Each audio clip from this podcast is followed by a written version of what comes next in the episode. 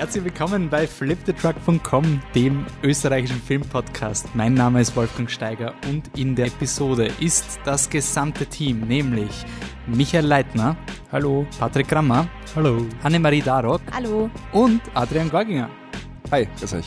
Also Adrian Gorginger als Gast, nicht als Teil des gesamten Teams. Wir haben Adrian eingeladen, um über seinen neuesten Film Der Fuchs zu plaudern und biegen in gewohnter Flip-the-Truck-Manier ab. Am Programm stehen ebenfalls Das Boot, Punch Drunk Love und Feher Ischten.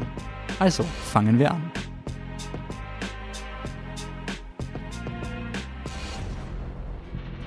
Gut, wir sind hier, wir sind eigentlich aus dem Sommerloch heraus und eigentlich schon vor, vor langer, langer Zeit ist den Adrian sein dritter Film Der Fuchs ins Kino gekommen. Wir haben es jetzt endlich geschafft, uns alle fünf am gleichen Tisch zu platzieren und über diesen Film zu reden. Äh, bevor wir ins Detail gehen, noch eine kurze Zusammenfassung, wer wir eigentlich sind und was unser Podcast macht. In jeder Episode sind wir vier Podcastende, die nicht im gleichen Kinosaal sitzen dürften, es aber immer wieder machen und wir finden einen Film, der uns äh, allen gefällt und versuchen Querverbindungen von diesem Film zu finden. In der heutigen Episode haben wir es ein bisschen aufgemischt. Der Adrian ist mit dem Fuchs gekommen und wir haben ihn gefragt, okay, nenn uns zwei Filme, die du mit dem Fuchs assoziierst. Das waren eben Das Boot und Punch Drunk Love. Und wir vom Team haben sie dann noch einen vierten Film überlegt, nämlich, ich sage jetzt den englischen Titel, White God. Ähm, Willst du einmal den richtigen? Bitte einmal den richtigen. Verheerisch dann. Diesen Film ähm, haben wir hineingevotet und den werden wir besprechen. Das heißt, unser Podcast wird diese vier Filme im Detail diskutieren. Das heißt auch eine Spoilerwarnung hier. Es sind aber auch Filme, tendenziell geht es selten in unserem Podcast um die Twists. Also es, wir laden euch einfach ein, das zu hören, auch wenn ihr die Filme vielleicht nicht gesehen habt. Wir werden uns auch dementsprechend bemühen, euch abzuholen bei den Filmen, wo die ihr vielleicht noch nicht gesehen habt. Also zu jedem Film gibt es eine kurze Plotbeschreibung. Passt. Damit alles aus dem Programm äh, und jetzt mal Danke, Adrian, dass du jetzt zum, das ist jetzt dann wahrscheinlich der Drittbest-Podcast aller Welten, oder? Den genau. wir aufnehmen. Ja, genau. ähm, du warst schon, äh, also du warst jetzt zweimal schon bei uns im Programm. Einmal üben, haben wir quasi mit dir über Filme generell geplaudert. Dann haben wir, ist irgendwie 2020 was dazwischen gekommen, keine Ahnung was. Und dann später haben wir uns wieder zusammensetzen können im gleichen Raum und haben auch damals schon angekündigt, ah, der Fuchs, das ist ja quasi auf dem Film lastet eigentlich genauso viel Hype wie auf Wonder Woman 2, weil die beste aller Welten war ja im, im Flip the Truck Truckies Awards Rennen der Film, der mit die beste aller Welten so Kopf an Kopf gehen hätte können. Äh, ich glaube, der Fuchs hat weniger polarisiert als Wonder Woman 2 im Team. Das kann man jetzt wahrscheinlich sagen. ähm, also springen wir in den Fuchs rein, vielleicht, dass du mal kurz uns abholst. Was, was ist der Fuchs und ähm, worum geht es im Film? Genau, also der Fuchs ist tatsächlich äh, die erste äh, Filmidee, die ich jemals gehabt habe. Äh, ich war junger Teenager, so 13, 14, wie mein Urgroßvater mir erzählt hat von seiner Zwischenkriegszeit, äh, Kindheit, Jugend und eben auch von diesem Fuchswelpen, den er als junger Soldat im, im Krieg gefunden hat. Ähm, genau, und dann ein Jahr bei sich gehabt hat. So, ähm, das klingt unglaublich, finde ich schon mal. Habe ich mir als Kind schon gedacht. Und was mich dann wirklich interessiert hat, war diese starke emotionale Bindung, die er als alter Mann, also mein Urgroßvater war damals schon Mitte, Ende 80 so, und er hat trotzdem noch, weil es schon so lange her war, hat er zum Rennen angefangen, wenn er über seinen Fuchs erzählt hat, so. Und er war sonst eigentlich ein sehr gefühlskalter Mensch, macht sich so gemein an, aber er hat zumindest keine Gefühle gezeigt. So, und auf einmal da ist es wirklich so rausbrochen und das hat mich so berührt und dann wollte ich mich auf die Suche machen, äh, ja, für was der Fuchs gestanden ist und was da die psychologische äh, ja, Story war, mhm. ähm, weil ich habe mir schon gedacht als Kind, es geht jetzt nicht nur um Tierliebe, da ist schon noch, ist schon noch mehr dahinter. ja, und das war so alles, das hat alles ins Rollen gebracht. Natürlich habe ich gewusst, das kann nicht mein erster Film sein, weil zu groß, zu teuer, zu aufwendig, werden wir eh drüber reden dann. Deswegen war dann Bestseller Welten eben der erste Film, der deutlich äh, geringer und kleiner war von der, von der Machart her. Und ja, aber das, die Idee, diesen Film über den Fuchs zu machen, hat nie abgerissen eigentlich. Und nach dem äh, Erfolg von Beste Welten habe ich eigentlich direkt, also der Film war draußen und ich habe dann gleich angefangen, das Drehbuch zu schreiben für den mhm. Fuchs eigentlich. Also es war eigentlich immer geplant als dann der, eh das Nachfolgeprojekt so von Beste Welten. Dazwischen hast du dann quasi Märzengrund gemacht, war der zweite, das war aber ähm, quasi schon von einem vorgeschriebenen Drehbuch. Genau, das war Art so quasi eine Art Auftragsarbeit, so, es soll jetzt überhaupt nicht abwerten klingen, aber einfach eine andere Genese. Also ich bin einfach da gefragt worden, ob ich das entsinnen will. Äh, genau, das war so quasi in Corona-Zeit war das das, das äh, perfekte, wie sagt man da, Isolationsprojekt. Weil es auf den Berg gegangen Berge Genau, und ja, und der Fuchs war dann direkt, haben wir direkt danach dann draht. Mhm. Ähm, ja, dann mal generell die Frage in die Runde. Also ich habe schon, ich schon angekündigt, äh, der Hype war ja sehr groß. Ich meine, wie du uns mal damals im Podcast das erzählt hast, das ist natürlich die, die voll aufgelegte Geschichte mit der Tränendrüse. Also war schon irgendwie klar, also wenn das funktioniert, dann kann es ein, ein Heavy Hitter werden. Also, dass der, der Fuchs ist vielleicht mehr als nur ein Tier, die Projektion, irgendwas wird da aufgearbeitet, was vielleicht äh, äh die, diesen Urgroßvater sehr, sehr traumatisiert hat. Ähm, also irgendwie vorprogrammiert, die Emotionalität. Ähm, dem, dementsprechend die Erwartungen sehr hoch. Wir haben es dann im Gartenbaukino, haben der, der Michi Patrick und ich, glaube ich, hatten. Anne hat ihn jetzt quasi für den Podcast nachgeschaut. Ähm, genau, äh, dann vielleicht, Michi, kannst du gerne mal anfangen. Was, wie ist der Fuchs bei dir? Wie hat er gewirkt als Film mal, bevor wir in die, in die genauen Detaildiskussionen gehen? Ähm, ja, schön. Ich fand, ich, ich muss nur ganz kurz ähm, nachdenken, war das die, die Premiere, ähm, wo eine, Premiere war das. Wo eine, ich dachte, das müsste der Film gewesen sein, wo eine ORF-Moderatorin ähm, vor dem Film gesagt hat, dass er so toll ist, der Film. Und dann hat sie, weil sie hat ihn schon gesehen, und nach dem Film hat sie gesagt, ja, jetzt, wo sie ihn im Kino gesehen hat, war er so quasi, war wirklich gut. super. Das war ein, ein herrlicher Moment. Ähm, äh, nein, aber äh, also ich habe ihn mittlerweile zu Hause und im Kino gesehen und mir da beide Male sehr gut gefallen. Ähm, ich finde, ähm, der Fuchs ist schon sehr, sehr anders als die beste aller Welten und doch haben sie irgendwie dieselben Qualitäten. Ähm, das ist zum einen, dass, ja, so jetzt nicht so, er schaut sehr gut aus. Ich will jetzt gar nicht den österreichischen Film irgendwie so in, in Kontext setzen, weil das, das ist dann irgendwie so abwertend. Er ist einfach wirklich ähm, produktionstechnisch extrem gut gemacht und halt ist nicht emotional. Und ich finde diese Geschichte mit dem Fuchs tatsächlich beim ersten Mal, ich fand es zwar voll schön, aber ich war erleichtert, weil man kann mal jetzt schon reinspoilern. Ja. Es ist klar, dass, ähm, äh, dass der Franz heißt er, ähm, nicht mit dem Fuchs rausgeht aus dem Film und dann irgendwie, ähm, weiß ich nicht, 40 Jahre lang zusammenlebt. Und ich war halt, ich war halt überzeugt davon, dass der Fuchs stirbt. Der Fuchs stirbt nicht, damit war ich schon leicht so, ja, ich meine, stirbt er nicht. So, na mein Gott, rennt er halt weg. Ja, na komm. Und beim zweiten Mal war es halt so, pff, scheiße. Ich schaue so den Film halt so, so, und dann schreit halt der Franz raus, also es tut mir leid. Und ich habe das beim ersten Mal irgendwie gar nicht emotional, gar nicht so sehr verstanden, weil für mich war es so ein, naja, was heißt tut mir leid? Ich meine, was müssten machen mit dem Fuchs? stimmt ja irgendwo auch. Aber beim zweiten Mal muss ich sagen, hat es mich sehr gehittet emotional. Ähm, hat mich wirklich sehr, sehr berührt. Ähm, ich habe beim ersten Mal schon geheult. beim, beim, beim ersten Mal, ja, habe ich auch ein bisschen. Ähm, aber ja, mich hat er tatsächlich beim zweiten Mal noch mehr berührt. Ähm, Elke Winkens ist neben mir gesessen im Kino und die war auch sehr berührt. Das war so noch also dann gilt's. Dann gilt's, dann gilt's. Wenn jemand echt geweint hat aus ein, ein, großer, ein großer Fan vom Adrian. Ähm, ich habe am Anfang beim Film ein bisschen gehadert, weil der Franz als Person eine sehr schwierige Person ist. Also wir werden wahrscheinlich dann nachher auch reinkommen, in wie er geschrieben ist. Ähm, er ist sehr introvertiert, er kann überhaupt nicht bonden mit den Leuten. Also diese alle, alle Szenen, wo die Havara Havara sind beim Heer, sind schon mal ungute Szenen. Also so, ich, damit ist er der ganze Film war für mich, hat es extrem lang gedauert, bis ich diese Kälte realisiert habe, okay, worum geht's? Also das ist ein Teil seines Problems. Als Person, die das selber nicht erlebt hat, ist es dann immer recht schwierig, sich da mal überhaupt rein kanalisieren zu können.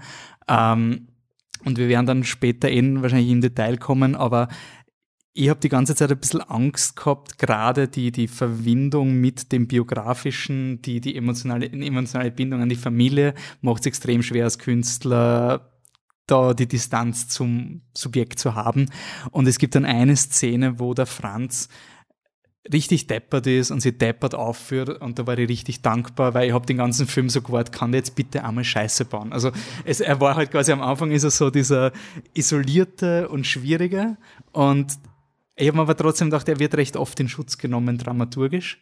Und dann gibt es aber Szenen, wo er halt einfach mal auszuckt und eine Grenze übertritt, äh, wieder in so ein, wieder ein Haus ist und da eine Person etwas macht, was ihm halt nicht taugt und er, er, er überzieht halt komplett. Und ich war dann wirklich so, danke, okay, Hackerl, so, es ist eine, es ist eine dreidimensionale Person und das, ich freue mich, den Film jetzt ein zweites Mal zu sehen, weil das halt auch dieser Ballast ist beim ersten Mal schauen, du, du check, du gehst mir die Checkmarks durch, wieder das machen, wieder das machen.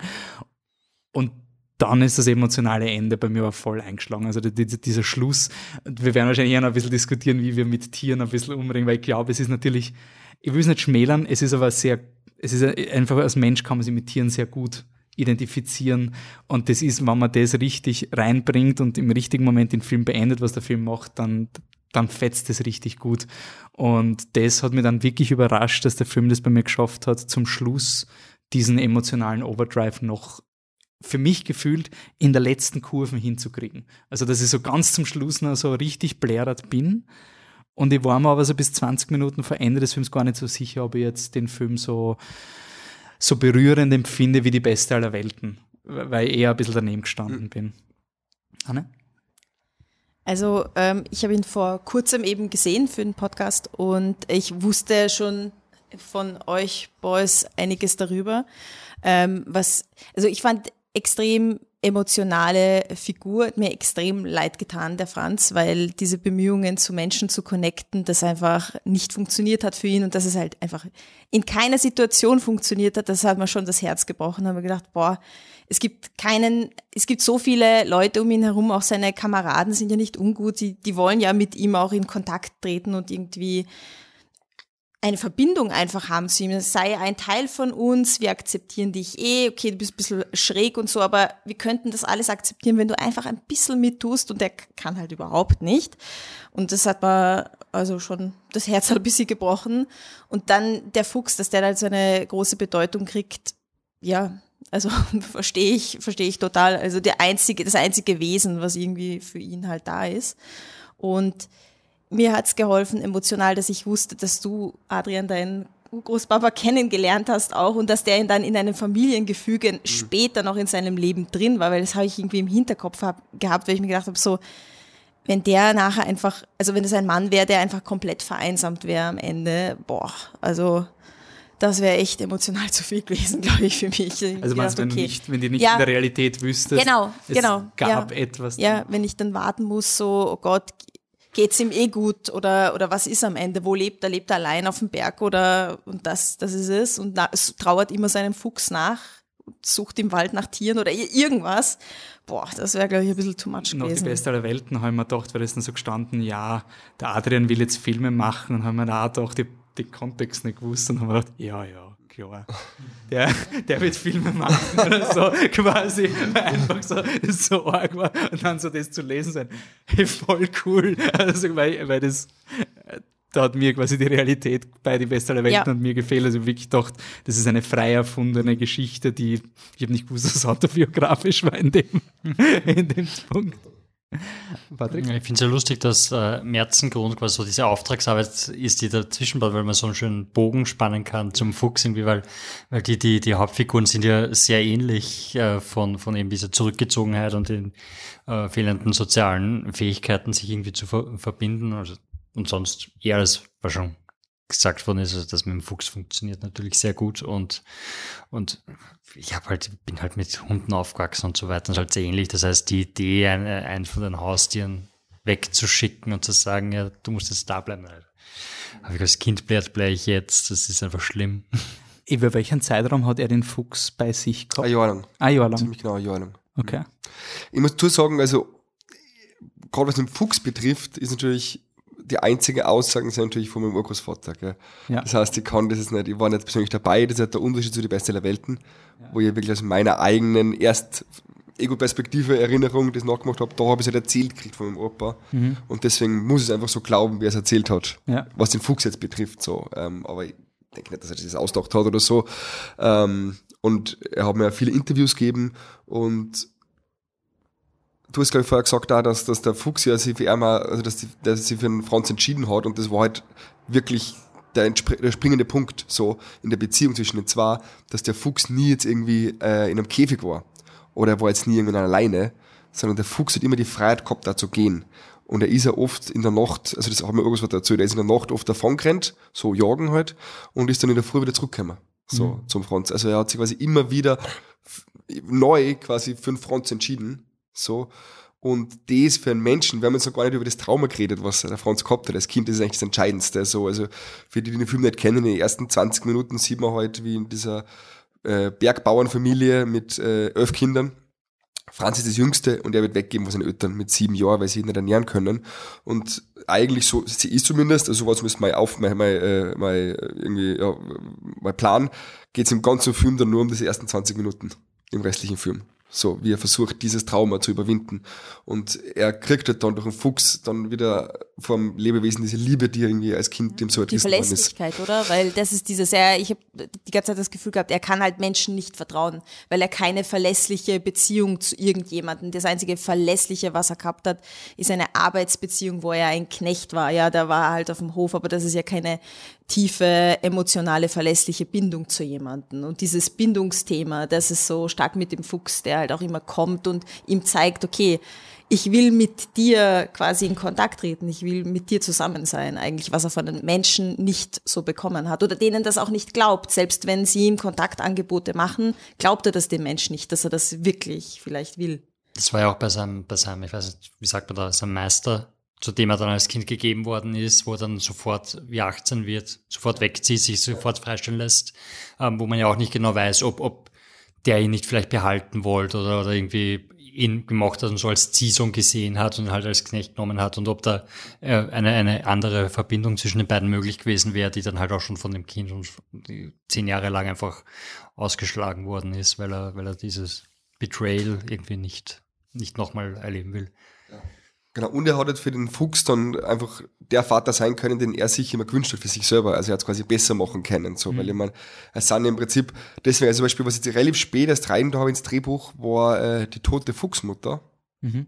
So, da habe ich immer nämlich gedacht, das braucht nur diesen Moment, wo er diesen Welpen sieht und dann aber zögert und ihn nicht gleich annimmt, so, weil äh, das wäre irgendwie zu einfach. Und es ist dann eben erst, wenn er die, die, die tote Fuchsmutter in der Falle sieht, erst in dem Moment geht er wieder zum Welpen zurück, weil dann merkt er, der, der ist quasi auch ein Waisenkind.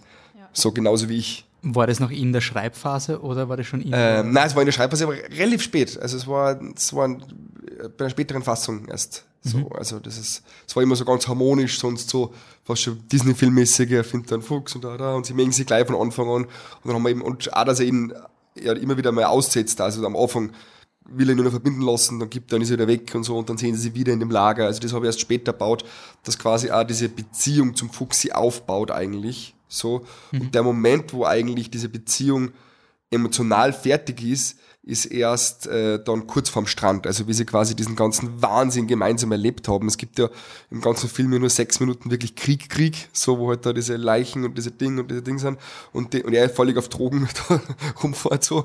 Und nachdem sie das gemeinsam erlebt haben, dann spielen sie da fangen. Das ist ja das Kinoplakat da am See und das ist der Moment für mich gewesen, wo die Beziehung quasi ja. fest ist zwischen den beiden. Mhm. Ähm, wie hast du das eigentlich, also jetzt im Nachhinein, wenn man sich die Geschichte anschaut, ist ja, wie du gesagt hast, du platzierst alles am Anfang und du arbeitest diesen Vaterschaftskonflikt bis zum Schluss auf und dieses Es tut mir leid, was wir schon zitiert haben, ist ja dann eigentlich das, dass er das Gleiche machen muss wie sein Vater, dass der Vater das Kind, weil das ein, ein Betrieb mit zehn, kind, elf Kindern waren, war es er, er hat sie das, er hat die Kinder nicht mehr ähm, durchfüttern ähm, können quasi und hat das eine Kind hergegeben und ähm, über den Fuchs hat, ist er dann quasi in dieser gleichen, in diesem gleichen moralischen Konflikt, wo er etwas tut, was nicht richtig ist und, und vergibt seinem Vater. Wann hast du das in der Konzeptionierungsphase, war dir klar, aha, das ist der emotionale Punkt, weil nur weil du sagst, ich verfilme die Geschichte von meinem Großvater, hast du nicht, dass du automatisch checkst, dass der Vaterkonflikt da ist. Das hat ewig dauert. Also das ist, also zum Beispiel die Beste der Welten hat es ganz lang dauert, um die Perspektive zu finden, sage ich jetzt einmal, und dann auch den, den wirklichen Erzählraum. Also bei die Beste der Welten zum Beispiel hat es einmal eine Drehbuchfassung gegeben, da ist es fast nur so um Kinderkriminalität gegangen. so. Also da war die Helga nur eine Nebenfigur und es ist eigentlich gegangen um diese Kinder, die halt irgendwie so rumziehen und Tankstellen beklauen und so weiter, so wie wir das gemacht haben mit acht Jahren. Und es hat irgendwie gedauert, bis ich dann checkt habe, okay, das Spannende ist eigentlich aus der Perspektive vom Kind, also äh, die, die Geschichte der Mutter. Und beim Fuchs war es auch so, also beim Film Der Fuchs, dass es extrem viele Möglichkeiten gegeben hätte, das alles zu erzählen. Also ich habe mir zum Beispiel, mich fasziniert die Resistance total. So, ich habe da so ein paar Filme gesehen, äh, Armee im Schatten zum Beispiel von Melville und so, und habe mir gedacht, boah, das wäre so ein spannendes Thema und habe dann irgendwie angefangen, so eine Resistance-Handlung einmal zu, äh, zu skizzieren bis ich dann gelesen habe, dass die Resistance erst ab 1942 gegeben hat. okay, dann geht's noch nicht. so, dann, okay, das ist dann unrealistisch. Na und dann bin ich einfach, und dann bin ich einfach draufgekommen, okay, ich, ich kann keinen Kriegsfilm machen. Also das war eigentlich so eine Erkenntnis. So, ich kann jetzt wirklich keinen Kriegsfilm machen, ich habe nicht das Budget dazu, ich habe, das geht, das geht einfach nicht, so. Und auch nicht die große Lust, ehrlich gesagt. Und dann habe ich erst, ja, das, da habe ich sicher schon ein Jahr dran geschrieben gehabt, dann wirklich erst herausgefunden, na, es ist das Spannende, ist diese, wie du gesagt hast, diese gespiegelte Vater-Sohn-Beziehung. So, also dieses, dieses Trauma und er kann eben dadurch, dass er es selber lebt, dieses Trauma wieder heilen. Und äh, dann bin ich einfach relativ rigoros vorgegangen und habe alles andere rauskaut, was nicht quasi diesen Konflikt bedient. Mhm. Ähm, genau, natürlich ein paar Soldatenszenen sind trotzdem drin geblieben, auch in der Hoffnung immer, ähm, da weiß ich aber nicht, ob das perfekt geglückt ist, dass sie trotzdem immer den Franz charakterisieren, so eben sein Trauma einfach sagen. Mhm. So. Aber es wäre mehr Kriegsfilm am Anfang gewesen in den ja, ersten ja. Also das Schmerzhafteste, was wir relativ kurz vor der Dreh rausstreichen müssen, ich hätte noch ganz viel gehabt in der Zwischenkriegszeit. Also es hat noch ganz viel gegeben, äh, auch mit dem Bauern, wo er dann ist, also gespielt wird, äh, gespielt vom Cornelius Obonja. So quasi, ich habe Szenen geschrieben gehabt, wie er quasi dort auf dem Hof nur arbeitet. So, und wie er dann dem Bauer eben sagt, er geht jetzt. So, und sie eben dann die ersten Tage, Wochen so als, als Obdachloser da durch, durch Salzburg durchkämpft und so weiter ja, das hat weh dann, das zu verlieren. War es eine Produktionsentscheidung? Oder ja, ja, es war eine budgetäre Entscheidung. Ja. Also den haben wir nur für so und so viele Tage und Nein, die Dreh. Kohle ist einfach alles sauteuer. Also der Film da jetzt schon kostet 6,2 Millionen. Mhm. So, und ähm, das war echt schon das absolute. Kannst du da eine Referenz geben, dass unsere HörerInnen Also Beste der Welten hat knapp 2 Millionen gekostet. Ja. So, also man kann sagen, mehr als wie das Dreifache. So. Und ähm, natürlich ist es immer noch nicht viel, wenn man es vergleicht mit großen Filmen. Also ich meine, äh, äh, West nichts Neues, der hat glaube ich 35 Millionen gekostet, also nur ein andere Ding, aber wir haben einfach nicht mehr Geld gehabt, weil eben der Film auch ein Arthouse-Film ist. Das ist ja das Schwierige. Ich meine, wir haben den Dialekt, so, also das ist halt, ich weiß nicht, wie es euch gegangen ist, aber äh, also in, in Deutschland hat der ganze Film mit Untertiteln laufen Wir haben ihn auch mit Untertitel geschaut. Also. Wobei, wobei die Naja, schon alleine, wo der, wo der Vater, also der Vater, genau, ja, genau, die, diese. Die die, Dialektszene sind ja. aber immer Untertitel gewesen, oder? oder war das nur ja, ja, natürlich. Aber es ist halt ultra antikommerziell. Ja, klar. Das meine ich damit. So, also.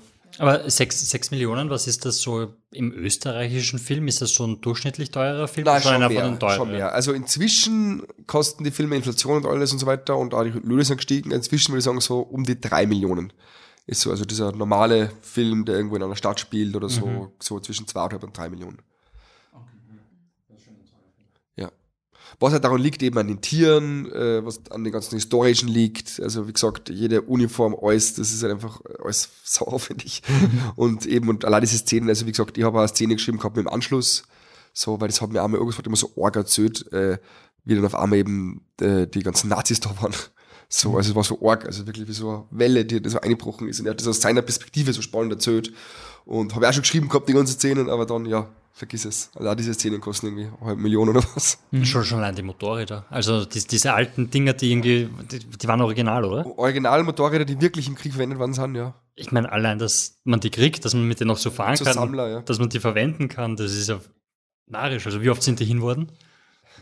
Tatsächlich haben wir, das ist echt arg, eines haben wir am ersten Dritter komplett zerstört.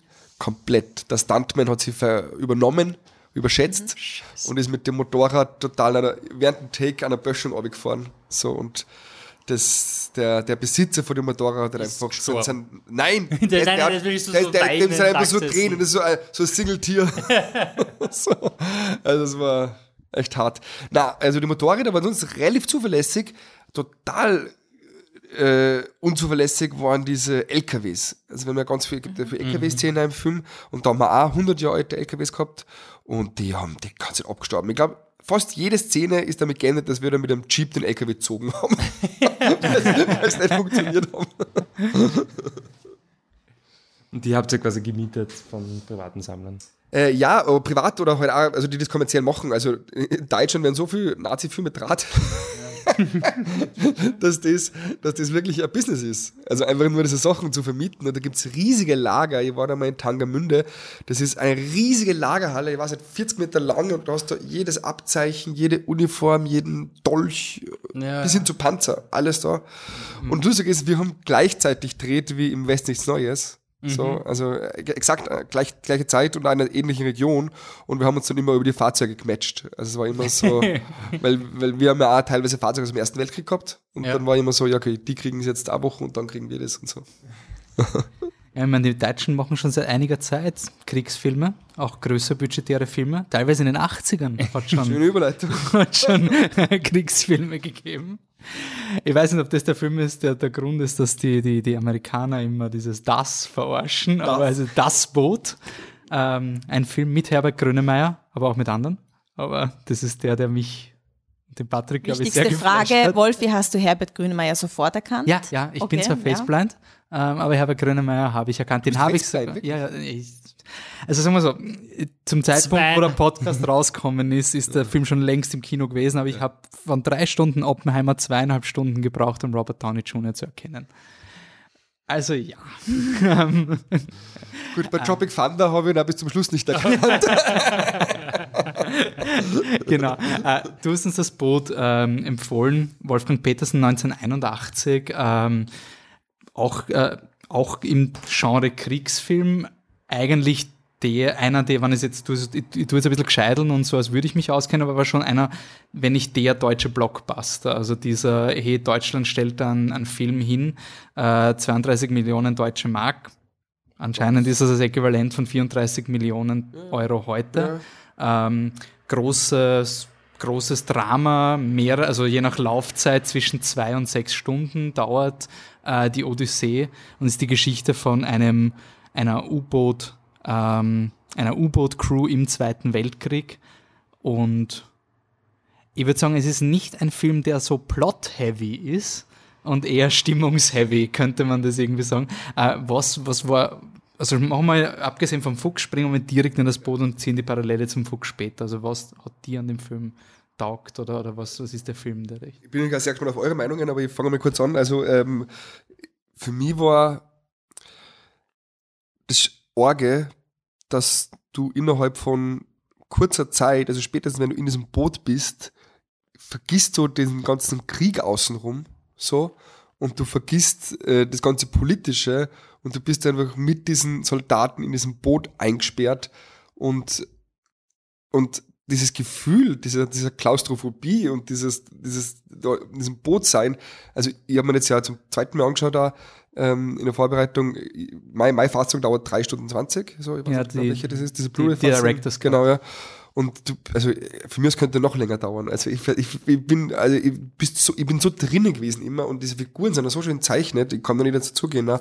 Also ich habe da einfach, ja, das hat mich einfach so berührt, also gepackt, berührt und also mutig, finde ich, diesen Film zu machen in die 80er Jahre ohne irgendeine politische Message.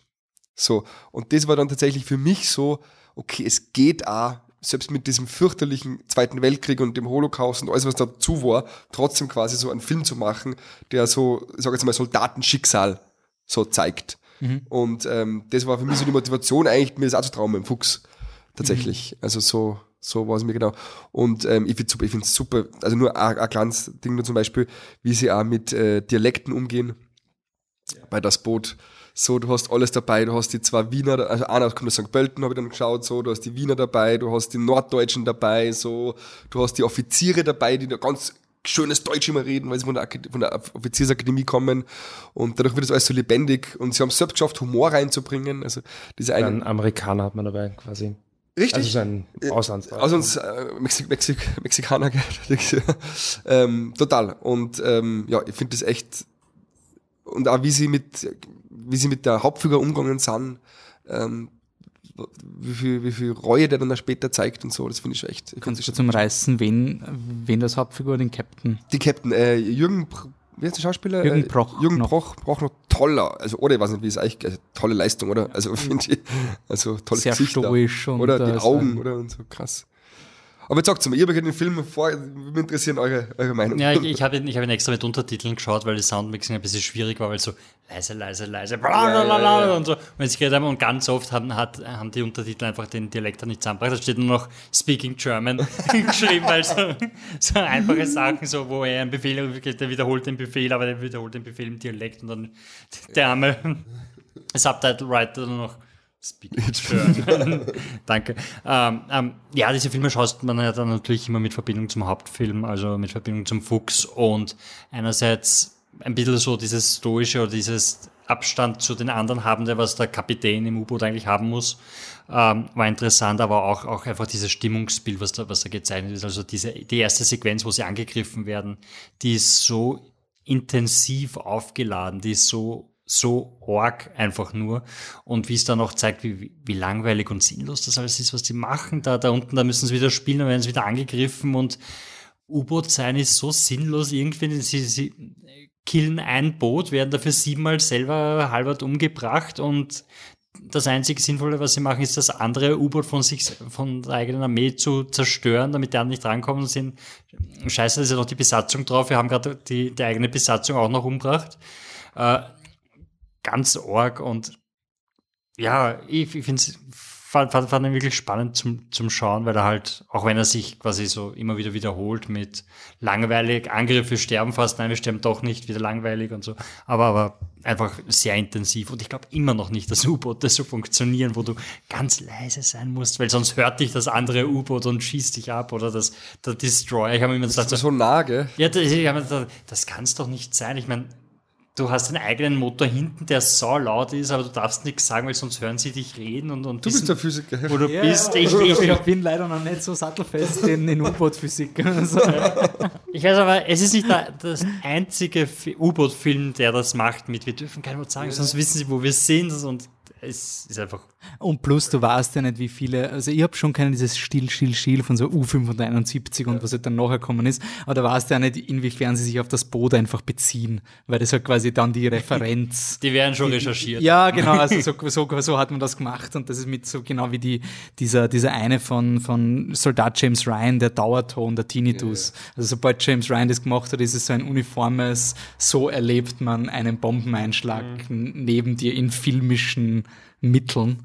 Es ist ja Ähm, eine Romanvorlage, also das Boot Ja. als Ja, ja. Roman Ja. und ich glaube, dieser Roman ist autobiografisch und dann, nachdem der Film ja 80 get- oder 79 gedreht worden ist, Äh, ja, also ich weiß gedreht, glaube ich, oder gedreht 79, gedreht wahrscheinlich gehe ich davon 70. aus, ich hoffe einfach, dass da ganz viele, die da wirklich nur Zeitzeugen waren, da Ja. mitgewirkt haben. So, also das wird sich locker ausgehen, die haben ja alle noch gelebt, so.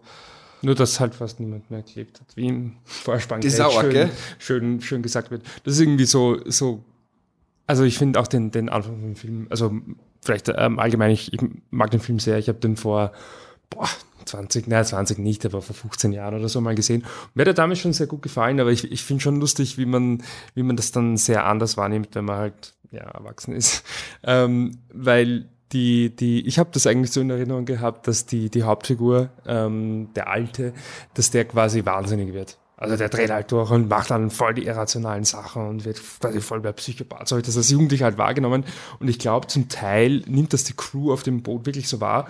Aber heute habe ich mir angeschaut und mir gedacht, naja, eigentlich irgendwie das meiste, was er macht, ist schon nachvollziehbar. So. Also ganz eine andere Perspektive. Aber was ich da wirklich voll spannend finde, gleich am Anfang steht quasi, ist halt so ein klassischer ähm, weißer Schwarztext und dann steht halt irgendwie ja von, weiß ich nicht, 300.000 Nein, ich glaube von 40.000 Von U-Boot-Soldaten 40.000 U-Boot-Soldaten sind 30.000 gestorben. sind 30.000 gestorben, genau. Und ähm, dann fängt es halt an und die erste Szene ist nicht ein U-Boot, sondern sie feiern quasi, sie, sie feiern so ein total absurdes Fest, wo sie sich alle extrem voll saufen, weil sie sich freuen, dass sie, also man weiß es nicht. Es wird auch irgendwie angedeutet, dass die Leute, die länger dabei sind, eh schon wissen, dass das quasi ein Suizidkommando ist. Und es ist halt irgendwie sehr, also auf eine ganz eigenartige Weise bedrückend, weil du das Gefühl hast, irgendwie, sie sind schon drin auf dem U-Boot. So auf dieser Feier war irgendwie schon so, wenn du den Film kennst, war schon so, also es war irgendwie so, da schon so eine extreme Verzweiflung zu spüren. Und dann kommen sie auf dieses Boot und gleich die erste Szene, wo sie da durchmarschieren Und es ist einfach nur eng und grauslich. Und ich, ich bin kein Physiker. Ich weiß nicht, ob das so ist bei einem, bei dem U-Boot, aber ich, ich Nur weil man Physiker ist, heißt das nicht, dass man irgendwas weiß. Also, das will ich jetzt bitte nur sagen. Was ich weiß, ist, dass ich es nie im Leben herausfinden werde, weil du bringst mich nicht auf ein fucking U-Boot.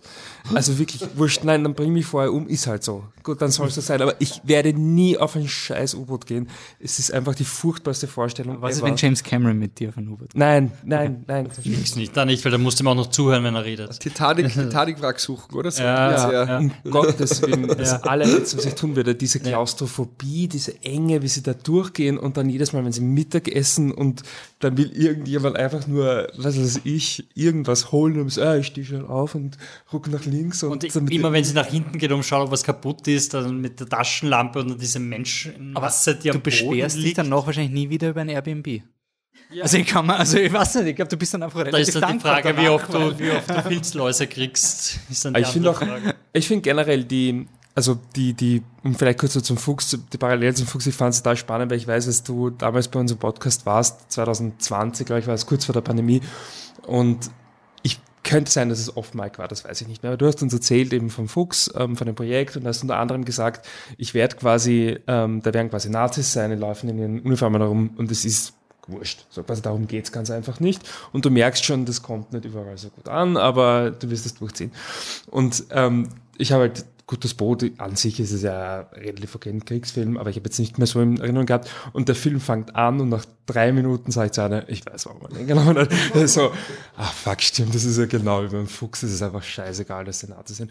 Und ähm, es ist halt wirklich, sobald sie quasi, also meinetwegen noch ja, es gibt halt diesen, wir haben ihn kurz erwähnt, der quasi aus, aus, aus Mexiko ähm, dann in den Krieg zieht, weil er halt, der wohl nicht müsste, aber der halt so an dieses Ideal, an dieses Nazi-Ideal glaubt, der so ein bisschen dieser überzeichnete Nazi ist, der hat ein bisschen dieses quasi verklärt, die ideologische, aber es ist halt wirklich das Einzige, was irgendwie differenziert zwischen, zwischen Menschen. Also es ist quasi, es ist immer nur, also es gibt nicht einen Moment, wo du dir denkst, du willst nicht, dass diese Leute überleben, weil das in der Nazi ist. Du so, hast- das ist du vollkommen Am weg. Anfang sogar die Szene, wo, wo quasi der, der Kriegsheld auftritt, der jetzt schon drei Dinge in sich hat und ist einfach nur der verrückte Typ, Ja, der ja, ja, komplett ja. bumm zu ist, den sie reinzahlen müssen und, und Ja, der- dann, dem ja dann fast eine, rauskommt, der dann eine, eine, Rede hält und alle sind schon so richtig so gespannt, so wir müssen gleich gleich vorspringen, weil jetzt sagt er was Falsches gegen, Ja. gegen einen Hitler, so richtig so ein, ja, wir haben, der hat den Kriegsheld, der ist so narrisch worden durch diese drei Einsätze, die er fahren hat müssen, dass er,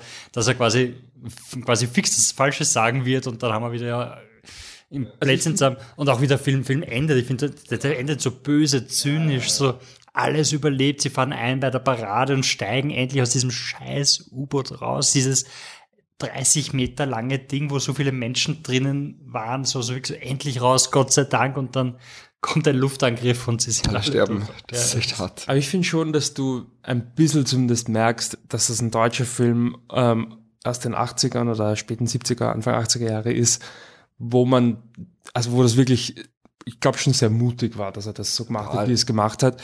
Ähm, und das halt eben eben dieser, dieser Typ aus, aus Mexiko und so ein paar kleine Feinstücke, du merkst so, er muss schon zwischendurch mal aussprechen, dass, dass die, das, was eh jeder weiß, halt, wie, wie die Nazis halt drauf sind.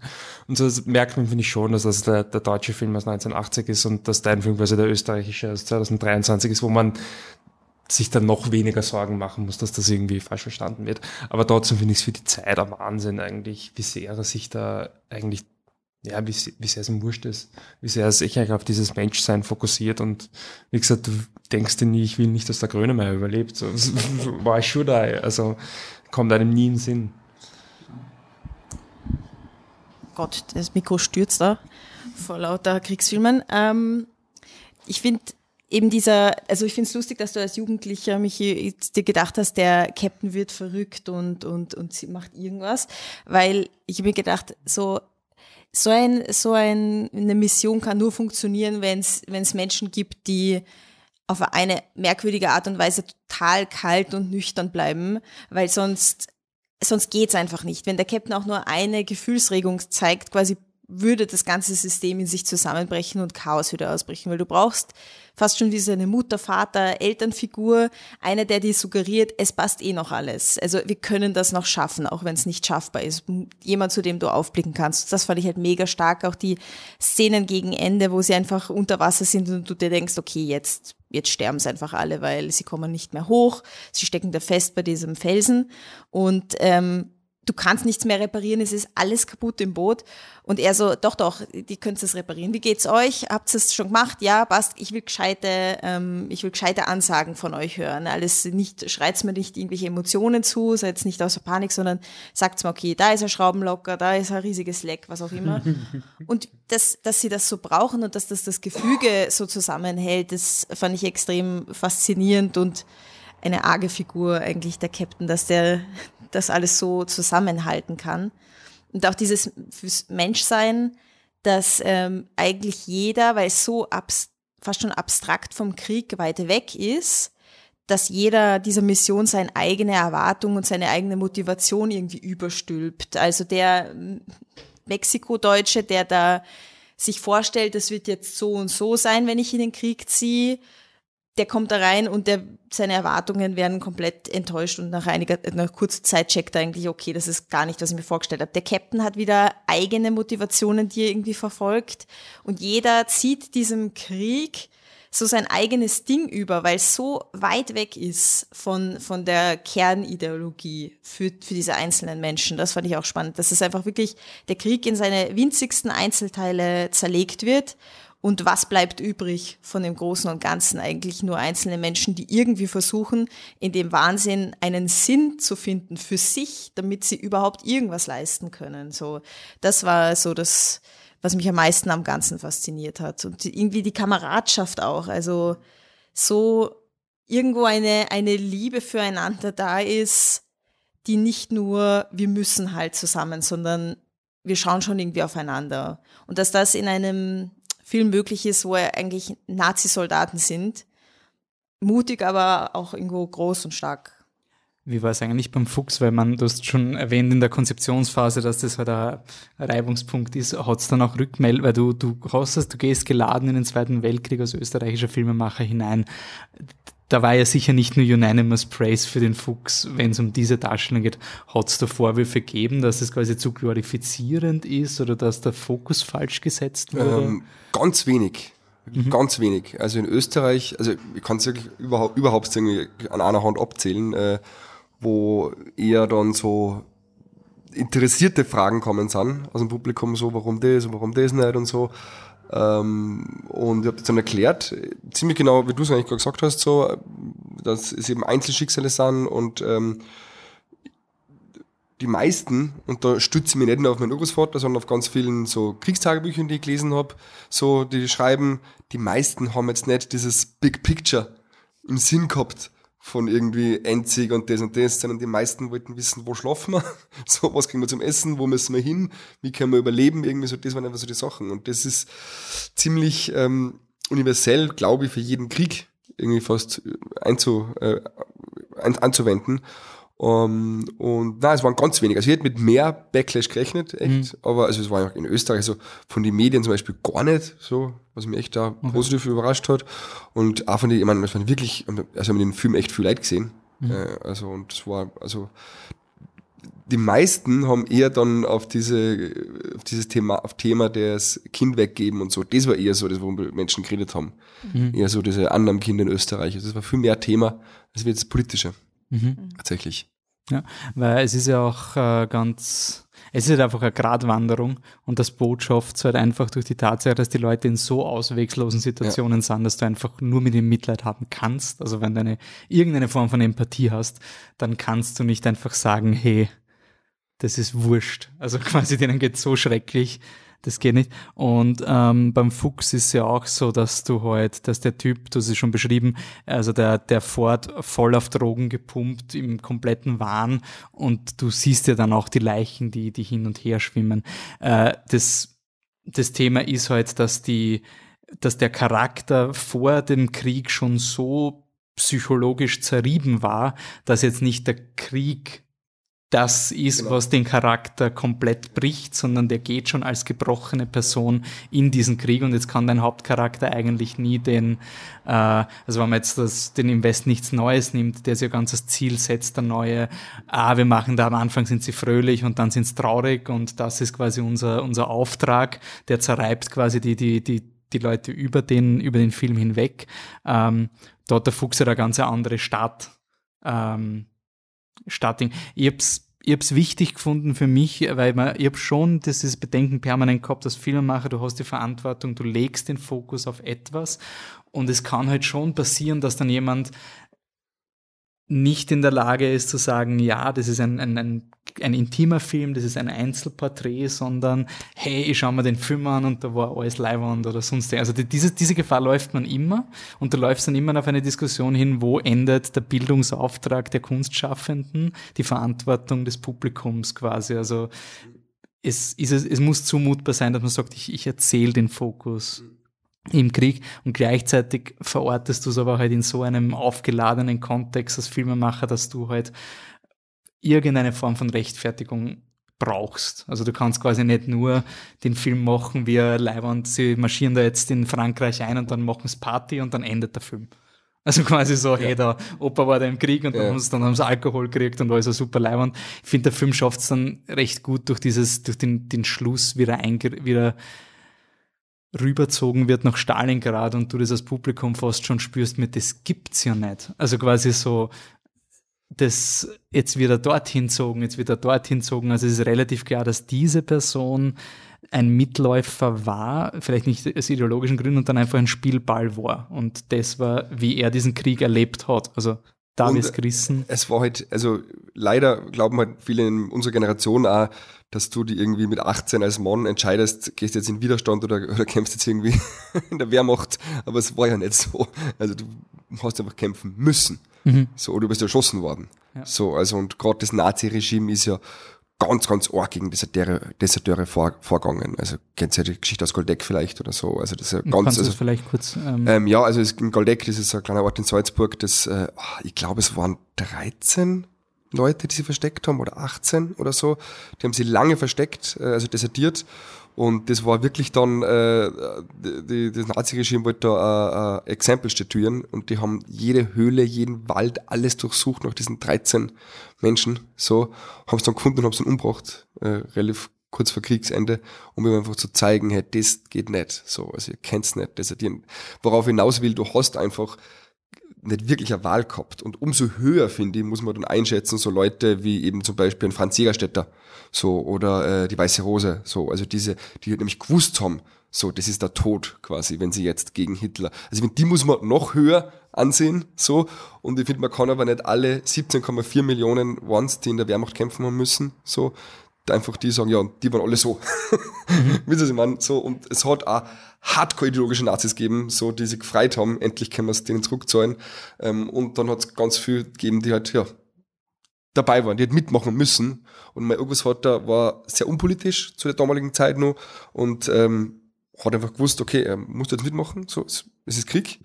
Und was aber auch, wir nicht vergessen dürfen, niemand von den einfachen Soldaten hat gewusst, wie lange der Krieg dauern wird ist es ihnen nicht gesagt worden, wir kämpfen bis zum letzten Mann, sondern es hat Carsten, okay, wir müssen Frankreich besiegen.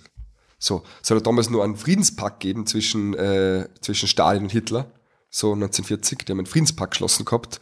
Und es hat immer Carsten Frankreich besiegen und dann ist quasi, ist alles wieder hergestellt. Und dann es Carsten, okay, na, jetzt müssen wir England auch besiegen, okay. Und jetzt müssen wir Russland auch besiegen. Und jetzt müssen wir Nordafrika, also ist immer weiterkommen.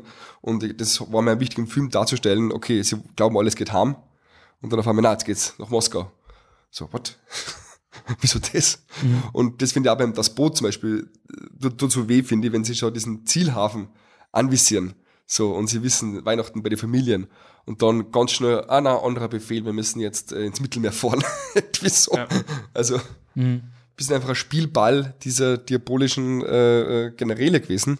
So, und ich meine, Jetzt ist es genau gleich. Also, wenn man Ukraine-Krieg, ich glaube nicht, dass die meisten das lässig finden.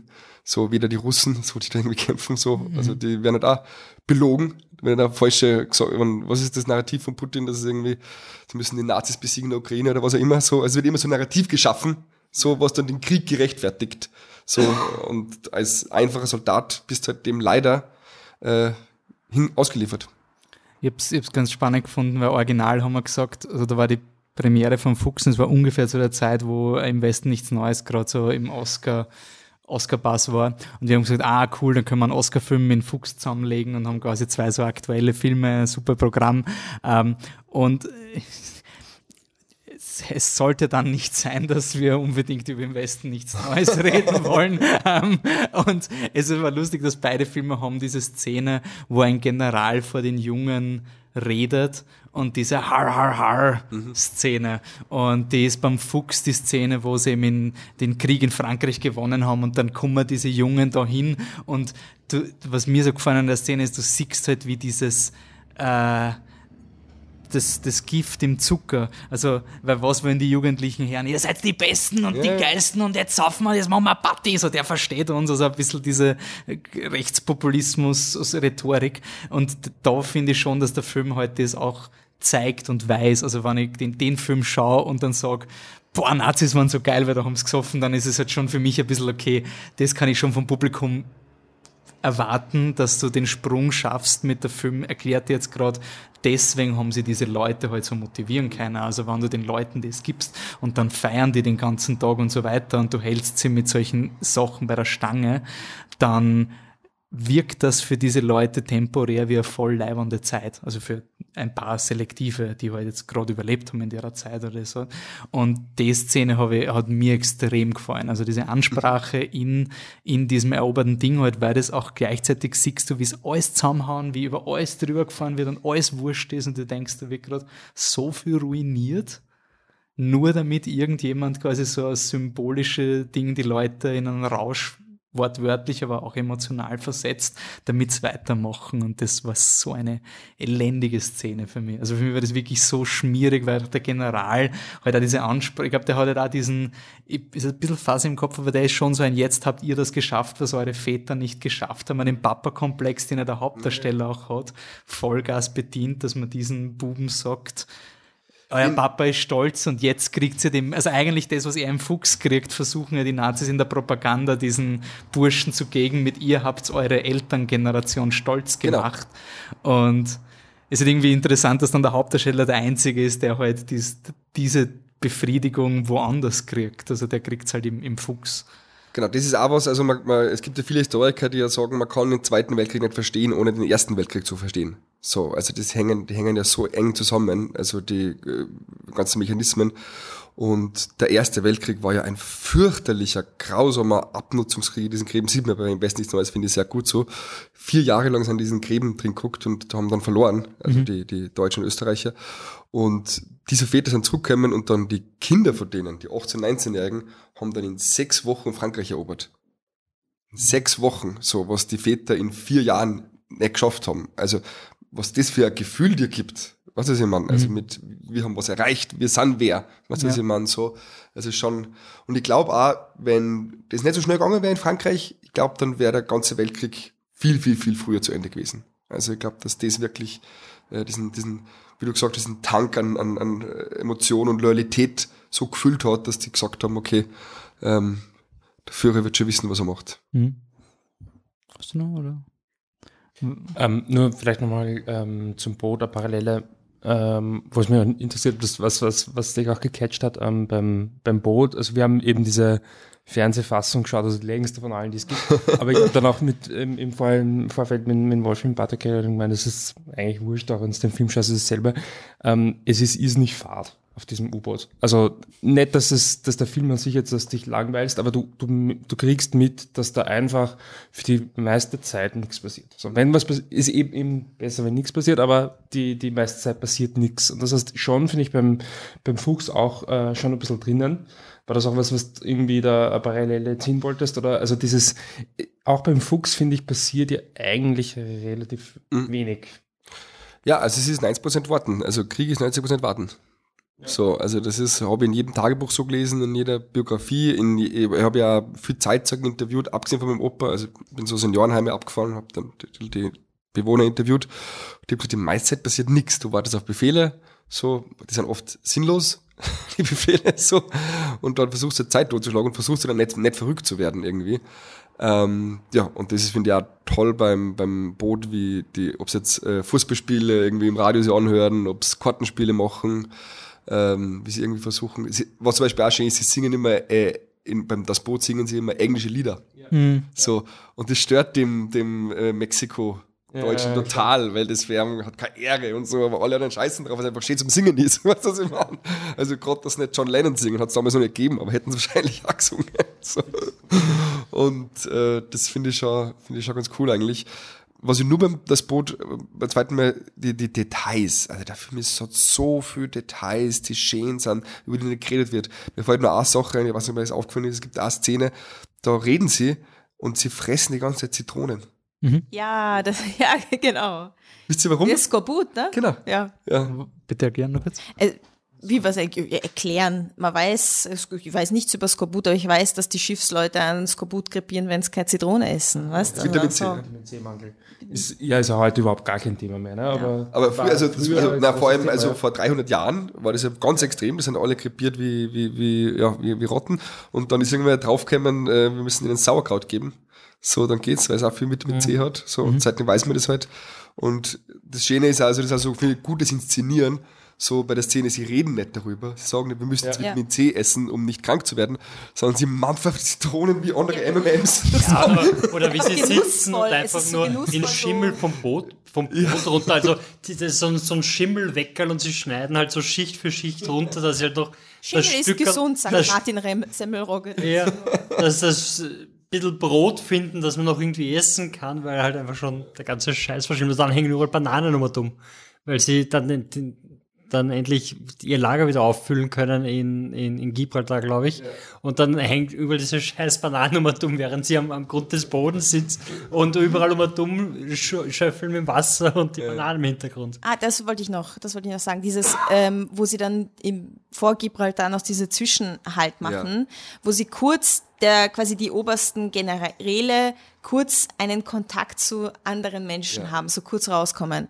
Und du einfach, ja. du einfach merkst, wie sie einfach nicht, ja. quasi nicht mehr lebensfähig sind auf eine Art und Weise. Also sie gehören nicht mehr dazu in dem Moment. Bis die wieder irgendwie eingegliedert sind in was auch immer für eine Lebensrealität. Also es ist so weit weg, die könnten wirklich vom anderen Planeten sein. Und du hast wirklich das Gefühl, sie freuen sich, wenn sie wieder ins U-Boot reinkommen. Du freust dich, als du freust dich, ja. Also ich habe mich wirklich gefreut, ja, so genau. Party recht bald vorbei. Ja, wirklich. Also das war auch so beeindruckend gut gemacht. Und ein Cameo von Sky Dumont. Das fand ich auch sehr lustig. Oh, ja. Plötzlich steht Sky Dumont da. Aber das ist, das ist wirklich, das ist auch für mich eine Kernszene, weil auch diese, diese deutschen Händler, das sind glaube ich Händler, so, ja. die wollen, die wollen immer Heldengeschichten. Gell? Die ja. wollen immer erzählen sie Heldengeschichten und sie sagen einfach nichts. Oder Echt, Alter, ist kurz und knapp. Und ja.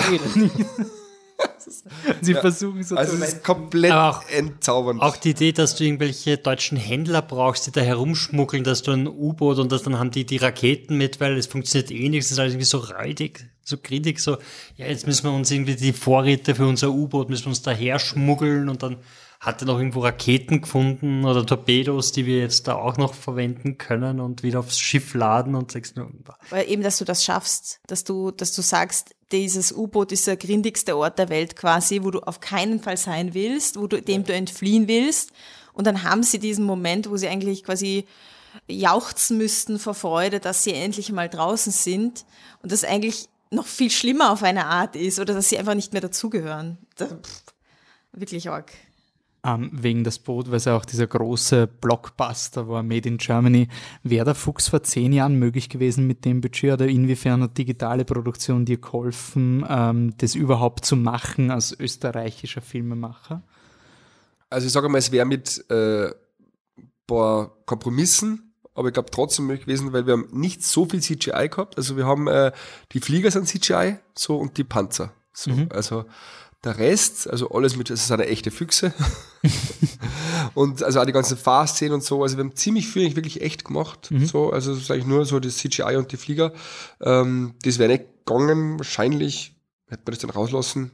Ähm, aber Ähm, ich glaube, es wäre auch möglich gewesen. Habt ihr im Hintergrund einiges so, also mir hat man nur ein Bild, wenn er herumfährt, dass man halt im Hintergrund diese klassischen Rauchsäulen oder Ja, sowas, genau. also einfach, Ja, ja, sowas das sind so ganz kleine Tricks, die aber halt logistisch Aber das hätten wir vielleicht sogar machen können. Also so, Okay. so Rauchsäulen, das geht ganz gut. Da hast du dann so fette Rauchtöpfe und aus die kommt dann so Rauchsäule raus, Mhm. die stellst dann auf. Also das, teilweise haben wir es echt gemacht, teilweise waren es echte Säulen. Okay. Teilweise. Also das, das geht dann schon so. Aber klar, diese Zerstörung zu zeigen. Ähm, auf der anderen Seite natürlich vor zehn Jahren ähm, hättest du halt mehr Film gekriegt für das gleiche Geld. Ich meine, da waren nicht einfach die Löhne niedriger und so und, und die Mieten und so. Also jetzt vielleicht mehr Drehter gehabt. Also es wäre wahrscheinlich schon gegangen, aber klar, es ist jetzt sehr einfach tatsächlich. Also das mit den Fliegern und so, das geht alles super easy inzwischen. Und wie war es für dich vom logistischen Handling? Ist es langsam eskaliert von, von Besser aller Welten, Märzengrund zu der Fuchs? Ist es immer komplizierter worden? Oder ja, wie und ist, ich, ich bin auch kein riesiger Fan von so ganz, ganz, ganz riesen. Also das, nach dem Fuchs, also wir haben so viele Probleme gehabt, auch mit Corona. Mittendrin haben wir Corona-Lockdowns gehabt, dann eben mit diesen echten Tieren und so weiter. Also, und ein riesiges Team, echt unübersichtlich. Und ich habe dann nachher, also den äh, Film, den ich dann nachgedreht habe, der Voodoo Jürgens Film, so, der ist ja ganz klein. Die wollte ja ganz klar, also nur, nur, nur in Wiener Beiseln spülen und so und, und keine CGI, also nix und keine, kein großes Team und so. Fuchs-Burnout oder wie? Ja, wirklich. Nein, wirklich, das war echt. Und das ist schon, also ich persönlich als Regisseur jetzt taugt mir, taugt mir mehr wirklich einfach so ein paar Leute äh, gehen oder sitzen irgendwo und, und, und äh, verhandeln was miteinander. So, als wird so ganz große, große Schauwerte. Ja, dann gehen wir weiter zu einem kleineren, intimeren Film. Ähm, du hast Punch Drunk Love eingeworfen. Äh, kannst du nur kurz framen, worum es geht und ähm, Genau, also ist von Paul Thomas Anderson, äh, einer meiner absoluten Lieblingsregisseure, äh, seit immer, also seit ich lebe. Also ich finde jeden seiner Filme auf andere Art großartig. Ähm, und Punch Drunk Love finde ich deswegen so beeindruckend. Erst einmal Adam Sandler kann acten. Das war irgendwie so, wie ich den Film zum ersten Mal gesehen habe, irgendwie vor zehn Jahren. Das war immer gedacht, ah, okay, krass. Das hätte ihm nicht zutraut.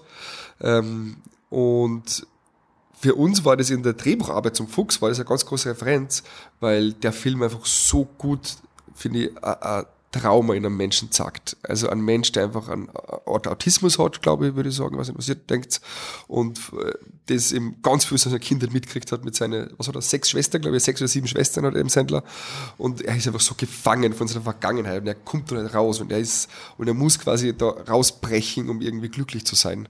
So, und das, und er ist ja total jähzornig, so äh, zer- zertrischt ihm alles, ähm, was der Franz auch gemacht hat.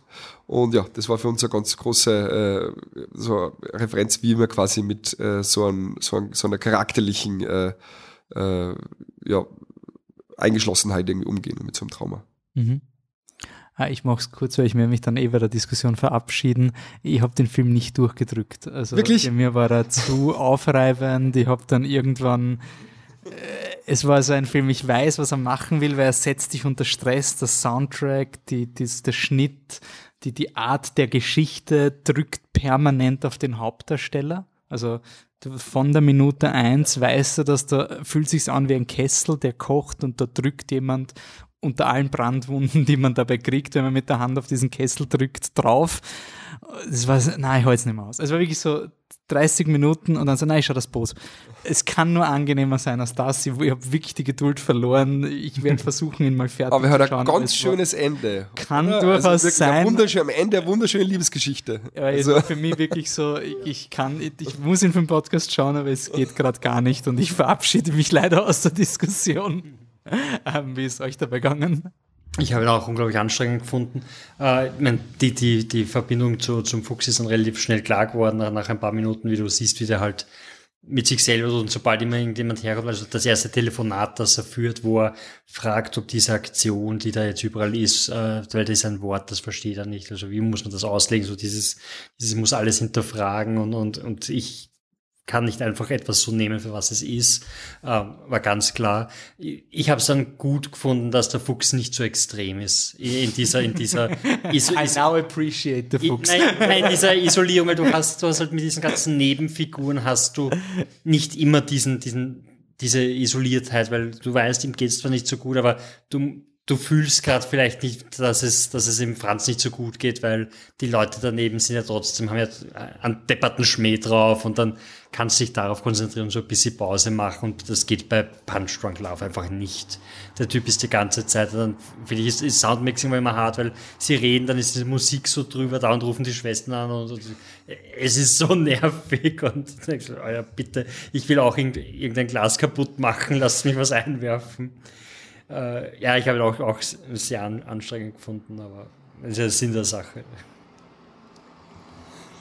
Ähm, ich habe, für mich ist Paul Thomas Anderson persönlich ein bisschen Hit or Miss. Also manches haut voll rein, manches irgendwie so gar nicht. Und ähm, ich fand es immer lustig, weil Punch Drunk Love, ich müsste es mal wieder checken, aber meine Erinnerung ist, dass der eher so den Ruf hat, dass es sein schlechtester ist, einer seiner schlechteren Filme so, also ganz lieb und so.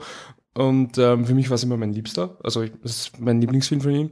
Und ähm, ich habe ein bisschen Angst gehabt, dass, wenn ich den heute schaue, also es ist, ist es so, dass der halt, als ich den das erste Mal geschaut habe, bei mir emotionally sehr gehittet hat, auch weil er gleich so ein bisschen zu close to home war. So ein bisschen, bisschen zu nah dran. hast du? Ich habe ich hab nur eine Schwester, aber, aber so ein paar Themen waren schon so, äh. ja, finde ich ein bisschen wieder. Ähm, aber ähm, und da habe ich gedacht, naja, vielleicht für Sam damals gefallen mir, da hast dich irgendwie wieder gesehen und bla bla bla bla, das ist der Jugendliche. Ähm, und im Endeffekt geht es einen Typen, der Wutanfälle hat und wahrscheinlich ist er eh voll ein grauslicher Mensch, aber so immer so, also, naja, schau mal. Und war da ich sehr überrascht, dass mir der Film mir noch extrem taugt. Also ich, ich finde ihn immer noch super, es ist immer noch mein Lieblings-PTA-Film. Und ähm, ich finde halt eh das, dieses, was du meinst mit dem Trauma, ähm, es ist halt, es ist in dem Film so schön, so schön gemacht, wie er halt einfach er einfach nichts im Griff hat. Und es ist so unangenehm, aber halt gleichzeitig auch hat der Film schon noch einen gewissen Humor, dass das noch persönlich, ihr scheinbar nicht, aber persönlich, dass das noch aushält, ja. Und diese absurden Szenen, er in seiner, seiner ich weiß nicht mehr wirklich, was er arbeitet, aber er ist in so einer großen Fabrikhalle und immer kommen irgendwelche Lieferanten rein und irgendwas fliegt im Hintergrund um und er kriegt natürlich gerade einen Anruf und ist immer an fünf Stellen gleichzeitig und du hast immer dieses Gefühl von, er, er, er kann einfach, er kommt einfach nicht zur Ruhe, er kommt einfach nicht in diesen Moment, wo er die Dinge im Griff hat.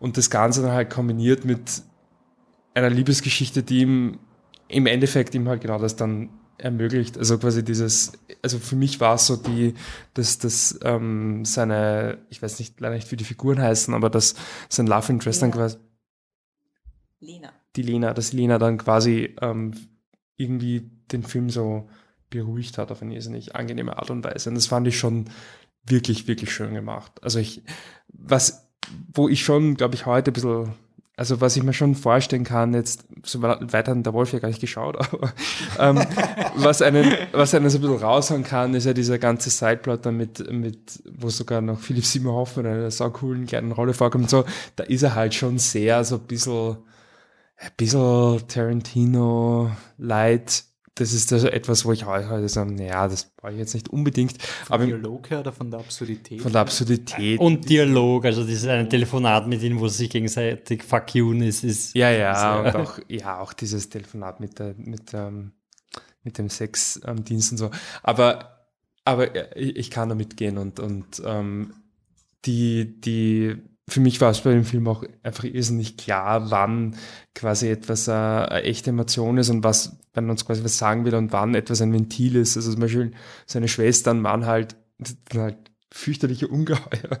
Und es ist aber halt, die sind halt nicht echt. Also für mich war das so ganz klar, ähm, der hat halt eh, ich habe es auch eher so in Richtung Autismus interpretiert, aber auf jeden Fall irgendeine Art von, von Bindungsproblemen, ähm, kommt nicht so wirklich zurecht mit der Welt, dann hat er seine Schwestern und auf die projiziert er es dann offensichtlich ganz stark, weil die halt und ich finde das ja eigentlich in einer, ist ja ganz normale Familiendynamik, dass die Leute wollen, dass es dir gut geht und sich Sorgen um dich machen und das manchmal quasi überhöhen und dich, dir dann Druck machen und ohne das zu wollen. Und der Film übertreibt halt vollkommen als Sexschwester und eine ist furchtbarer als die andere und jeder will ihn verkuppeln. Und, aber es macht halt wirklich, wirklich gut und ähm, ich finde all dieser, dieses Craziness eigentlich surft eigentlich dieser, dieser Grundidee sehr gut. Ich finde den Charakter wirklich schön. Und ähm, die, ähm, das Kompliment, dass er ihr gern das Gesicht einschlagen und ihre Augen auslöffeln würde, habe ich mir nicht gedacht, dass das noch funktioniert. Weil ich mir gedacht so, puh, man das heute noch schauen kann, weil in die Szene kann ich noch erinnern, aber Nein, ich finde, im Film funktioniert ja. Ich, ich habe ihn ja zum, zum ersten Mal gesehen, ich habe ich hab gleich eine ganz starke Assoziation gehabt an diese Hustler-Kultur, die gerade wieder so, so aufkommt. Diese, was die äh, auf Instagram surfst ein bisschen, dann sagen alle, wie du reich wirst und, und du darfst kein Schaf sein, sondern du musst ein Wolf sein und du musst dich da hasseln. Genauso ist sein, sein Job irgendwie rüberkommen. So, er hat irgendeinen komischen Globesen-Produkt, das er da hasseln muss und nebenbei schaut er, wie kann er das System austricksen, weil er ist gescheiter als andere und dann hat er so, oh ja, viel Vielfliegermei, damit werde ich reich. Ich weiß nicht wie, aber Schritt eins ist, ich sammle Vielfliegermei. Schritt, ja, Schritt drei ist, ich habe sie und Schritt zwei ist, ich mache ganz viel Geld damit. äh, ist irgendwie so ein okay, cool. Und äh, was ich, ich weiß nicht, ob das der Film, also der Film wird schon absichtlich gemacht haben, aber ob da irgendwas dahinter steht, dass sein Love Interest ja auch ein bisschen, also ein bisschen strange ist gut, dass ja. sie ihn ja stalkt, bevor, bevor sie im Film auftaucht und sogar während, also es gibt die Szene, wo er im Supermarkt ist und den Pudding findet und in jedem Shot ist sie im Hintergrund, läuft das rote Kleid von ihr herum. Und, und ich habe mir, hab mir gedacht, so, weil es ist so, er ist ja in diesem blauen Anzug und sie ist dann das rote Pendant dazu. Und im Supermarkt läuft er mal dumm und du siehst im Hintergrund immer was Rotes vorbeigehen und stehen bleiben, wenn er stehen bleibt und dann wieder weitergehen. Und ich habe mir gedacht, so, ich weiß nicht, ob, ob, er, ob ich paranoid werde, ob er paranoid ist, ob das, ob, ob, ob das sie sein soll, aber ich gehe davon aus, weil sie ist die Einzige, die was Rotes angehabt hat im Film. Äh, soweit ich mich erinnere. Also war schon alles sehr, sehr crazy. Also ich finde es auch cool, ähm, man hat das oft, man sagt ja bei dem ähm, Rassismuskonflikt in den USA, gibt es oft diesen Savior-Komplex und du hast diese, diese Geschichten, zum Beispiel Green Book, auch andere Filme, wo es dann immer irgendwie, zum Beispiel Blindside ist ein super Beispiel, wo es dann sehr oft darum geht, dass die weiße Person der schwarzen Person hilft. So.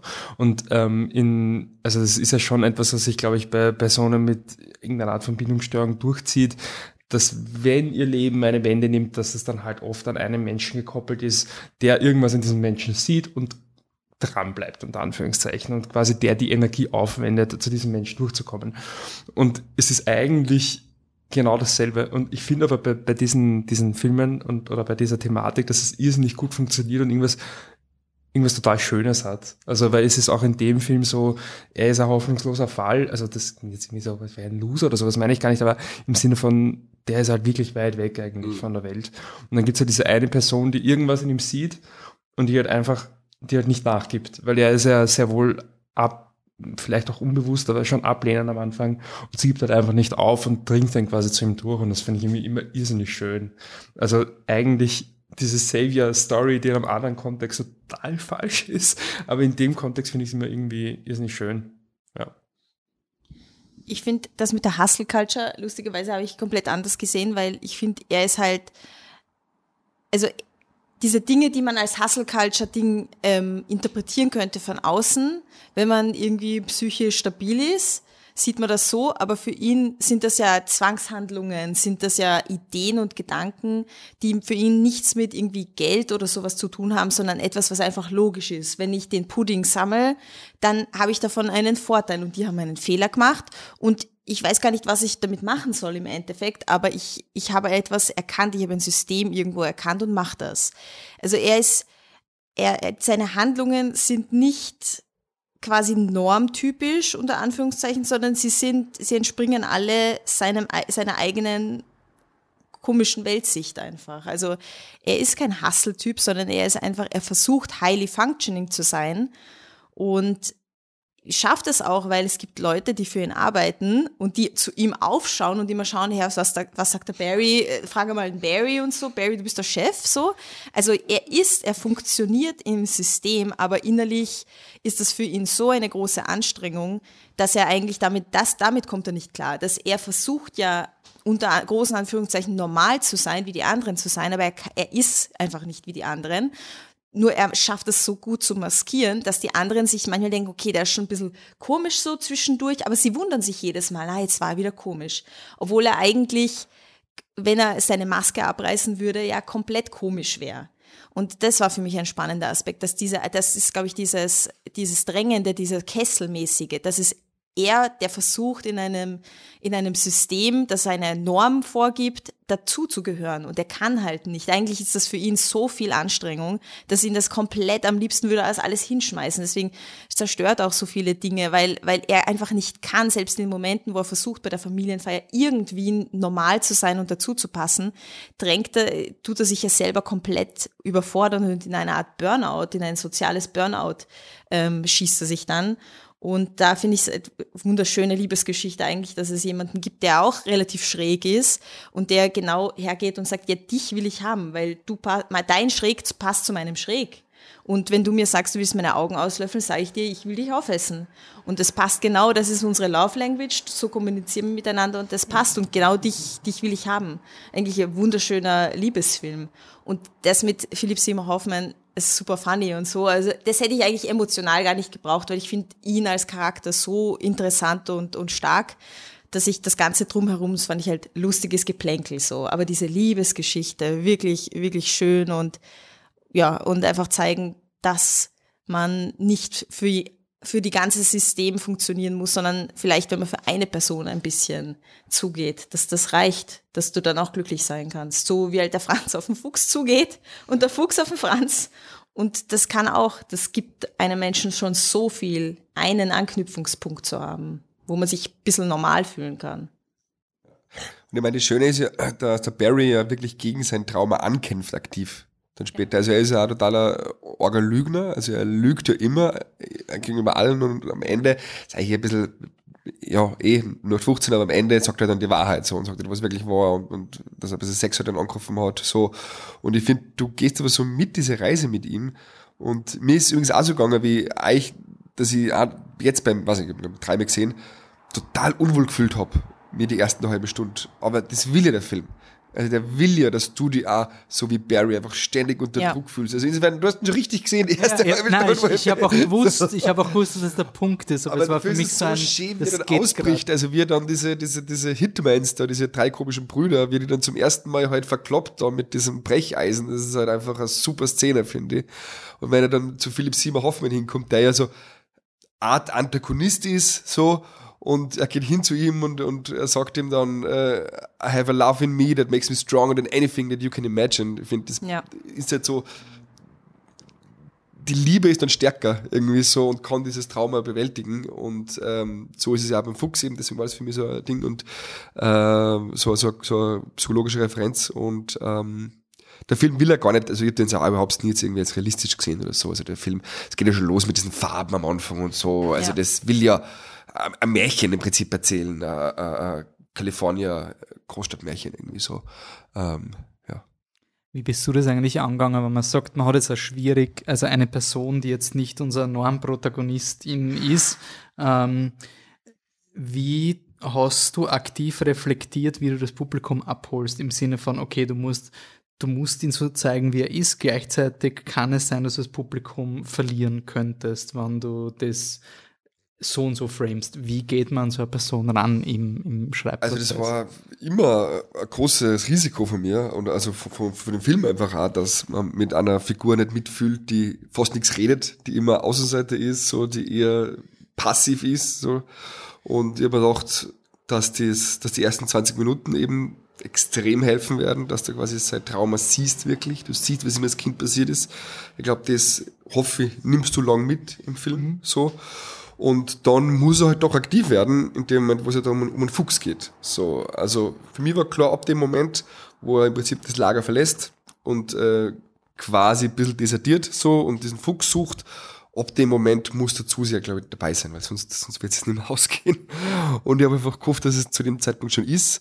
Und dann habe ich einfach sehr viel drauf gegeben, dass der Simon Marseille, der den Franz spielt, dass der einfach ähm, das so ähm, natürlich in sich schon hat. So, dieses, dieses, dieses Trauma und alles und so und, und diese Verletztheit da, und dass er das halt ohne Worte einfach nur mit seinen Augen transportiert, dass man da einfach dabei ist. So, also das war einfach so meine, meine Hoffnung, dass das so ist. Wie hast du das in der Regie gemacht? Also hast du gehofft, dass er es richtig macht? Oder hast du aktiv da versucht, ihn zu unterstützen? Oder wie gehst du als Regisseur dann bei so einer bei so einer Figur? Nein, also ich habe schon mit ihm, also ich meine, wir haben mit, mit Simon fast zweieinhalb Jahre Vorbereitung gemacht. Mhm. So, und ich habe ihm immer gesagt, hey, eben so wie ich jetzt auch gesagt habe, die Schwierigkeit wird sein, dass du wenig redest. so, und dass du trotzdem, jeder, jeder Zuschauer muss dir folgen und muss mit dir mitfühlen. Und ähm, äh, das geht einfach nur, wenn, ja, wenn du einfach, äh, wenn die Augen alles transportieren, was du eigentlich gern sagen würdest. Mhm. So glaube ich. Und dann haben wir viel geprobt, viel vorbereitet ähm, und ganz viel mit die Füchse geprobt. So. Und ich glaube, dass gerade diese Fuchs-Szenen, also müsst ihr sagen natürlich, aber es ist für mich so, was ich hoffe, wo er sagt, wer dem Fuchs verspricht, dass er immer auf ihn schauen wird und so weiter und so und wenn er mitnimmt und ähm, dass das halt das ist, wo, wo man als Zuseher sich dann mehr auf die Seiten schlagt. So. Mhm. Ähm, aber es kann ja in die Hosen gehen, gell? Also es ist schon riskant. Also es ist leichter, jetzt so eine Figur zu haben wie die Helga Wachter bei die Beste der Welten, die einfach die ganze Zeit kämpft aktiv quasi für uns Sohn machen, Aktion, Aktion, Aktion, Aktion, so. Das ist halt schwierig, aber so bei, beim mhm. Franz gewesen. Jetzt rein, wenn ich die beiden Filme vergleiche, ich, ich tu mir, ich würde vermuten, dass ich bei Die Beste aller Welten eher sehe, wie der Film funktioniert anhand des Drehbuchs, als beim Fuchs. Also vom, vom Drehbuch ja. zum echten Screen, wie viel war im Drehbuch und wie viel war dann eigentlich dein Konzept, was du eh gehabt hast, jetzt nicht aktiv geschrieben hast, sondern da war halt die Anweisung. Ja. Ähm, aber der Film ist ja wirklich extrem visuell rein durch den Fuchs. Da kannst du ja noch so viele Lines runterschreiben, was da jetzt passieren wird. Es wird dir in, in echt nichts bringen am Set. Äh, wie war da die Diskrepanz von zum Beispiel die Fuchsszenen? Ich habe extrem früh schon mit einem Cutter zusammengearbeitet. Also äh, der Cutter hat den Film geschnitten, während wir gedreht haben. So. Mhm. Und er hat zum Beispiel immer gesagt, wir haben ja echt lang gedreht, ich glaube fast sieben Wochen. Ähm, und er hat immer noch zweiten Woche gesagt, hey, ich glaube, da braucht man nur einen Moment und so weiter. Und dann haben wir quasi schnell einen Nachdreh so irgendwie am Wochenende inszeniert, wo wir nur Szenen machen, nur mit Franz und Fuchs zum Beispiel, dass wir da einfach nur so äh, was äh, Emotionen reinbringen irgendwie so. Also wir haben der Film ist wirklich entstanden im Schnitt auch schon während dem Drehen. Mhm. So, also, also glaub, so, das, so wie die Szene, wo sie dann äh, beim Wasser sind. Genau, das war Nachdreh, das war ein Samstag Nachdreh in Niederösterreich. Schaut also so ganz abgeschlossen. Ja, ja. Ding, We have ja, wirklich, ja. Na, und, ähm, ja, und dann muss man einfach hoffen, dass es ausgeht und ähm, ähm, ich habe dann schon versucht, ganz bewusst für unsere Generation immer wieder so emotionale Anknüpfungspunkte zu kreieren. So zum Beispiel gibt es eine Szene, wo der Dillinger, sein bester Buddy, wo der an Franz fragt, welches Foto er dem Mädel schicken soll. Mhm. So. Ja. Und das, da ist zum Beispiel nach einem Screening in Wien ist so ein 16-jähriges äh, äh, Mädel zu mir hergekommen und hat gesagt, Ma, das war eine Lieblingsszene mit den Fotos, weil das ist wie bei uns mit Tinder. so, wir, über, wir, überlegen uns auch die ganze Zeit, welches Foto wir schicken sollen. Und das ist irgendwie, das wollte ich irgendwie, dass, dass ich so, also, obwohl das vor 100 Jahren gespielt hat, dass es so Anknüpfungspunkte dann immer gibt. So einfach. Mhm. So. Ähm, ja, aber im Endeffekt, ich sag's ganz ehrlich, ob es dann funktioniert oder nicht, ich weiß es nicht. Also das ist, deswegen bin ich ja bei Premieren immer so nervös. Also bei Fuchs war es ganz extrem. Ich war so nervös, weil ich dachte, Gott, was mache ich, wenn quasi dieser Funken nicht überspringt irgendwie und man nicht an Franz die, die, die Daumen hält. Dann ist irgendwie, ist es halt ein teures, ein teures irgendwie Animal Piece. so. Ja, also es ist schwierig. Und, aber es ist ja schön, dass man es nicht fix wissen kann, oder? Weil das macht es irgendwie dann magisch. So, was funktioniert und was nicht. Mhm. Ja. Ähm, haben wir noch Punch und Glove oder wenn wir ähm, ja, weil ich glaube, beim letzten Film passt er nicht so gut dazu. Mich würde noch interessieren, ähm, die Episode im, im, im Fuchs mit der, mit der Französin. Ähm, wie viel ist davon, also ist die ist das ist das echte Geschichte und und aber auch unabhängig davon warum das jetzt im, im Film drin war warum weil das ist schon also sehr ein Kontext? Ja also er ist der, der Franzis ist in Frankreich und ähm, sein sein Fuchs läuft auf eine Farm und ähm, dann kommt halt die die Hausbesitzerin raus und er schießt fast den Fuchs. Zum Glück geht das alles aber gut. Der freundet sich mit ihr dann so ein bisschen an wohnt auch bei ihr und es entwickelt sich so eine ganz zarte könnte es eine Liebesgeschichte sein man weiß es nicht die dann aber ähm, ja abrupt endet als der Franz rausfindet, dass ähm, sie seine Briefe, die er an seinem Vater schreibt und die er aber bewusst nicht weggeschickt hat, dass sie die weggeschickt hat, ähm, wieder besseren Wissens. Und ähm, daraufhin hat er einen Wutanfall, ähm, wo er sie fast körperlich attackiert, ähm, was ihm, glaube ich, im nächsten Moment auch wieder extrem leid tut, was auch parallel ist zu Punch Glove. Und damit endet dann eigentlich diese Episode. Sie schickt ihn raus und wir sehen sie nie wieder.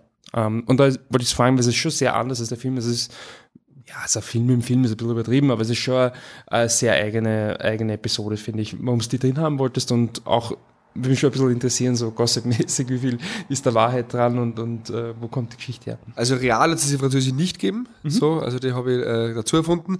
Ähm, habe ich deswegen gemacht, weil ich einfach zeigen wollte, dass der Franz es noch nicht aufgeben hat, quasi äh, Beziehung zu anderen Menschen eingehen. Er, er kann es einfach nicht. Also er, er gibt sich wirklich Mühe. So, also er geht ja hin zu ihr, so, er, er holt irgendwann das Essen und so, er, er, er, also er versucht's, ja, und es geht zu einem gewissen Punkt, aber im Endeffekt entscheidet sie doch wieder für den Fuchs. Ja. So. Ja. Also äh, quasi, ihr wollt ihn einfach vor diese Entscheidung stellen, jetzt quasi Mensch, ich sage es bewusst so, man könnte sagen Frau, aber er ist jetzt nicht so der große Romantiker, ich sage jetzt eher Mensch oder Tier und er entscheidet sich eben noch fürs Tier, weil er eben dieses Trauma und alles, das er noch nicht verarbeitet hat. So, es ist einfach noch nicht so weit. So, er muss einfach nur mehr machen, er muss einfach sich vom Fuchs trennen. Und meine Lieblingsszene im Film oder eine meiner zwei Lieblingsszenen ist, wie die Marie, die Französin, ihm dabei helfen will, den Fuchs auszuwildern. So, und sie sagt ihm, hey, so ich hüfte und er kehrt nicht in, er kehrt in den Wald und er kehrt nicht zu uns. Und er sagt, und er versteht es und er sagt, er versteht es nicht. So, also er will es einfach nicht hören. Ja. So, er will es nicht hören. Er, er, er, ist nur in seinem Ding drinnen, in seinem, in, in seinem Korsett einfach gefangen. Und äh, genau, das war mir einfach wichtig, das zu zeigen. Ähm, ja, genau. Das, das würde ich mich ähm, ganz konkret eben die Szene, die du meinst, war sie lustig gedacht? Nein, überhaupt nicht. Weil im Kino haben mich Leute ja, alle extrem gelacht. Lachen. Und es war so, man lacht dann irgendwie automatisch ja. ein bisschen mit und dann haben wir es halt zu zweit auf der Couch geschaut, ja. vor, vor ja. zwei Wochen oder so. Und also, es war einfach nur deprimierend und traurig und so. Die Leute lachen da total, die lachen auch schon, wenn er sich vorstellt, sagt äh, Streitberger, Franz, so, und sie sagt, da lachen, also wenn das schiert Französisch und er, also das, genau, das finde ich auch schön, dass sie ja quasi deswegen auch so lang irgendwie zusammen sein können, er und Französin, weil sie sich nicht verstehen, weil sie nicht dieselbe Sprache sprechen. So. Alles andere, in dem Moment, wo sie ja ein bisschen Deutsch lernt, rennt er weg. Ja. So, sie, sie lernt irgendwie drei Sätze Deutsch, er rennt weg, weil das macht ihm Angst, dann muss er wieder reden, dann muss er wieder, das kann er nicht. So. Ähm, genau, aber es war nicht lustig gedacht, aber ja, irgendwie ist es witzig. so Lost in Translation. ja. Okay. Dann kommen wir jetzt zum, zum letzten großen Block. Wir haben dann noch versucht, gibt es einen Animal Bonding Film oder gibt es irgendwas, wo, ähm, wo ja, Tier-Choreos äh, wichtig sind. Und eigentlich auch ein bisschen motiviert von unserer äh, 200. Episode, äh, weil er ja auch sehr mitgemischt hat, äh, White God, in unserem 128 Filme, äh, bis es nur noch einen Sieger gibt. Ähm, ist quasi White God noch äh, ein bisschen im Gedächtnis gewesen. Deswegen haben wir gesagt, passt, äh, werfen wir den Film auch rein. Jetzt haben wir endlich mal einen Film, wo wir dich fragen können, wie er dir gefallen hat, nachdem wir ihn, vor, ähm, nachdem wir ihn vorgeschlagen haben. Ähm, es ist ein, ein ungarischer Film und ähm, Lili ist ein Mädel, wie alt ist sie sein, 12, 13, ähm, die im Sommer, also ihre Mutter fährt mit ihrem Freund irgendwo hin ist auch nicht so wichtig und sie verbringt quasi den Sommer bei ihrem Vater. Und dann gibt es auch den Hagen, das ist ihr Hund und von Anfang an ist der Hund dem Vater ein extremer Dorn im Auge, weil eigentlich darf er gar keinen Hund halten und will ihn auch gar nicht und ähm, im Endeffekt läuft es darauf hinaus, dass ähm, der Vater den Hund aussetzt.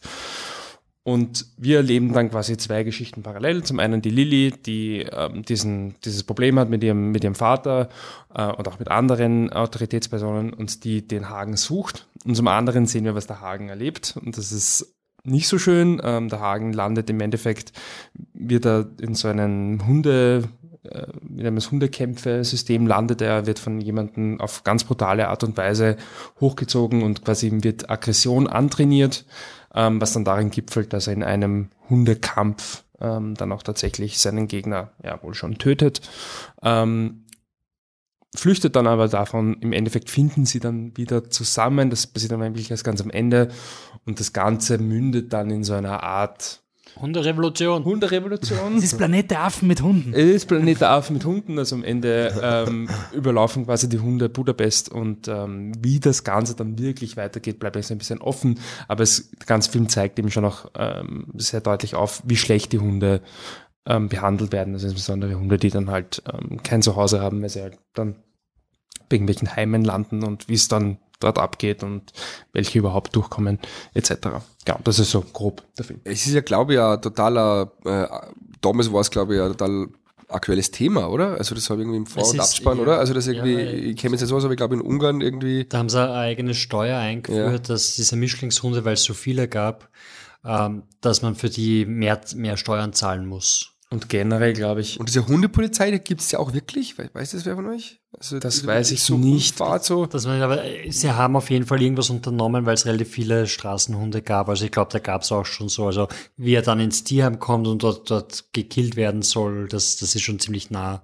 Berüchtigt ist ja die Situation, soweit ich weiß, in Rumänien. Ich hoffe, es ist jetzt kein Blödsinn. Ja. Aber generell in Osteuropa ist es schon, ja, die Situation für Hunde jetzt nicht immer so positive. Also da ist schon ein bisschen was Wahres dran. Und dann, aber das weiß ich nicht, ob es wirklich drinnen ist im Film, aber aufgrund der Zeit, der herausgekommen ist, wurde dann auch so thematisch äh, mit der ähm, Flüchtlingssituation zu der Zeit in Europa, ähm, ja, zumindest wurde es auch wahrgenommen, dass er da auch so eine Allegorie ist. Okay. Hm. Ja. Genau, also ich, ich finde, es ist eine arge Geschichte. Also ich hab das, dieses Ende, wie du sagst, Planet der Affen, Planet der Hunde, finde ich total lustig. Ich habe das überhaupt nicht erwartet. Also das hat mich echt total, ich war so, oh, okay that escalated quickly. also, so, so voll wie in einem Horrorfilm scheinbar die Leute direkt an die Gurgel springen und ich habe eh so ein bisschen Hundeangst, deswegen habe ich das dann wirklich so im Bett gelegen. Also. Zum Glück haben meine Kinder jetzt ein mitgeschaut bei dem Film. Ähm, ja, komm schon, ein Film komm Hund. wirklich so ein Film sein, ja, hinten los. Man denkt am Anfang so, ja, ist eh nett, so irgendwie so Disney-mäßig und so. Das Abenteuer des Hundes, ja. der durch die Stadt zieht und seine Besitzerin sucht, ist es nicht lieb. Vielleicht vielleicht hier als Public Service, es gibt die Website uh, Does the Dog Die oder ja. sowas, da kann man vorher schauen, Was worauf man sich einlässt. Ja, ja, wenn verschiedene man Traumen abklopfen, genau. Nein, also das Problem für mich war, das ist eher so gar nichts mit Hunde zu tun, so im Drehbuch eigentlich, dass äh, die Charaktere leider für mich echt nicht gut gezeichnet worden. Also das zieht sich so durch für mich, durch den ganzen Film. Ähm, die Lily ist die Heldin, ist eh okay so, die ist von Anfang an die Heldin, ist am Ende die Heldin. Die einzige Figur, die nur irgendwie Entwicklung durchmacht, ist der Vater. So, das ist dann am Ende, das ist ein sehr schönes Ende, finde ich, weil äh, sie am Ende sie eigentlich mit ihr gemeinsam dann vor diese Hunde legt und so weiter, das ist ein sehr schönes Bild. Aber alle anderen Figuren sind so abziehmäßig böse. Wirklich alle. Außer ich habe immer darauf geachtet dann. Und aber ich glaube, klar, das, das tut mir weh, weil meines Erachtens so sind Menschen nicht. Menschen werden böse, aber, ist, aber man muss ihnen wieder ein bisschen Tiefe geben, damit es einfach spannender wird. So, damit man, finde einfach, äh, damit, damit es irgendwie authentisch dann wirkt. Das war so ein bisschen ein Problem, deswegen haben wir Film jetzt nicht overall jetzt nicht so gut taugt. Ähm, aber ich finde es beeindruckend tatsächlich auch, was sie mit den Hunden gemacht haben. Du hast, der Wolfgang hat ja gesagt, dass wir den Film quasi sehen auch um, äh, weil es auch um Tiere geht und so, und Tier-Animal Training und ich habe dann abwertend gesagt, naja, Hunde kann ja jeder. was uns auch ein bisschen stimmt. Also ich habe mit meinen Tiertrainern zusammengearbeitet und die zum Beispiel, also einer sagt, er macht keine Hunde mehr, so, weil eben das kann wirklich jeder. So, ähm, er macht nur quasi schwierige Tiere, also Falken und Füchse und, und Ziegen und so weiter. Äh, Ziegen. Weil das einfach, was man halt so braucht im Film. Animals. einfach keine Ziege. So. so aber, aber trotzdem habe ich das schon auch gefunden, wie dann wirklich die Hunde also miteinander kommunizieren und so. Und es gibt ja viele Szenen da, ähm, das ist immer so ein schmaler Grat, dass es nicht unfreiwillig komisch ist, aber wo wirklich keine Menschen vorkommen. So, wo du wirklich hast Hunde, die miteinander ja, Blicke austauschen und kommunizieren. Und ich meine, also ich habe gewartet, dass irgendwie jetzt nur so ein Voice-Over kommt, so Disney-mäßig. Mhm. So.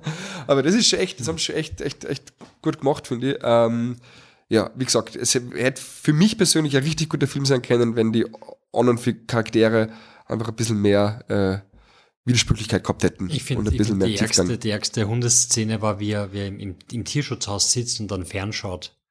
Und, ja. und, und normalerweise, also, also immer wenn irgendwo ein Hund ist, siehst du immer, wie er reagiert und wie er schaut, dass da wer steht und mit irgendwas wackelt, dass er ja hinschaut und dass er dann so reagiert und vielleicht so ein bisschen zuckt, weil er hin will. Und ich weiß nicht, wie sie das gemacht haben, aber der schaut einfach fern der schaut einfach ganz normal fern und du merkst, dass er auf nichts reagiert, sondern einfach nur fernschaut. Und es war so, also so verrückt. Und nachher, wie viele Hunde sind's, Anne? 280 habe ich gelesen. 280 Hunde ist da, vor allem nur, hast du da posttraumatisches Stress gekriegt, wie du gesagt hast, so viele Viecher. Ja.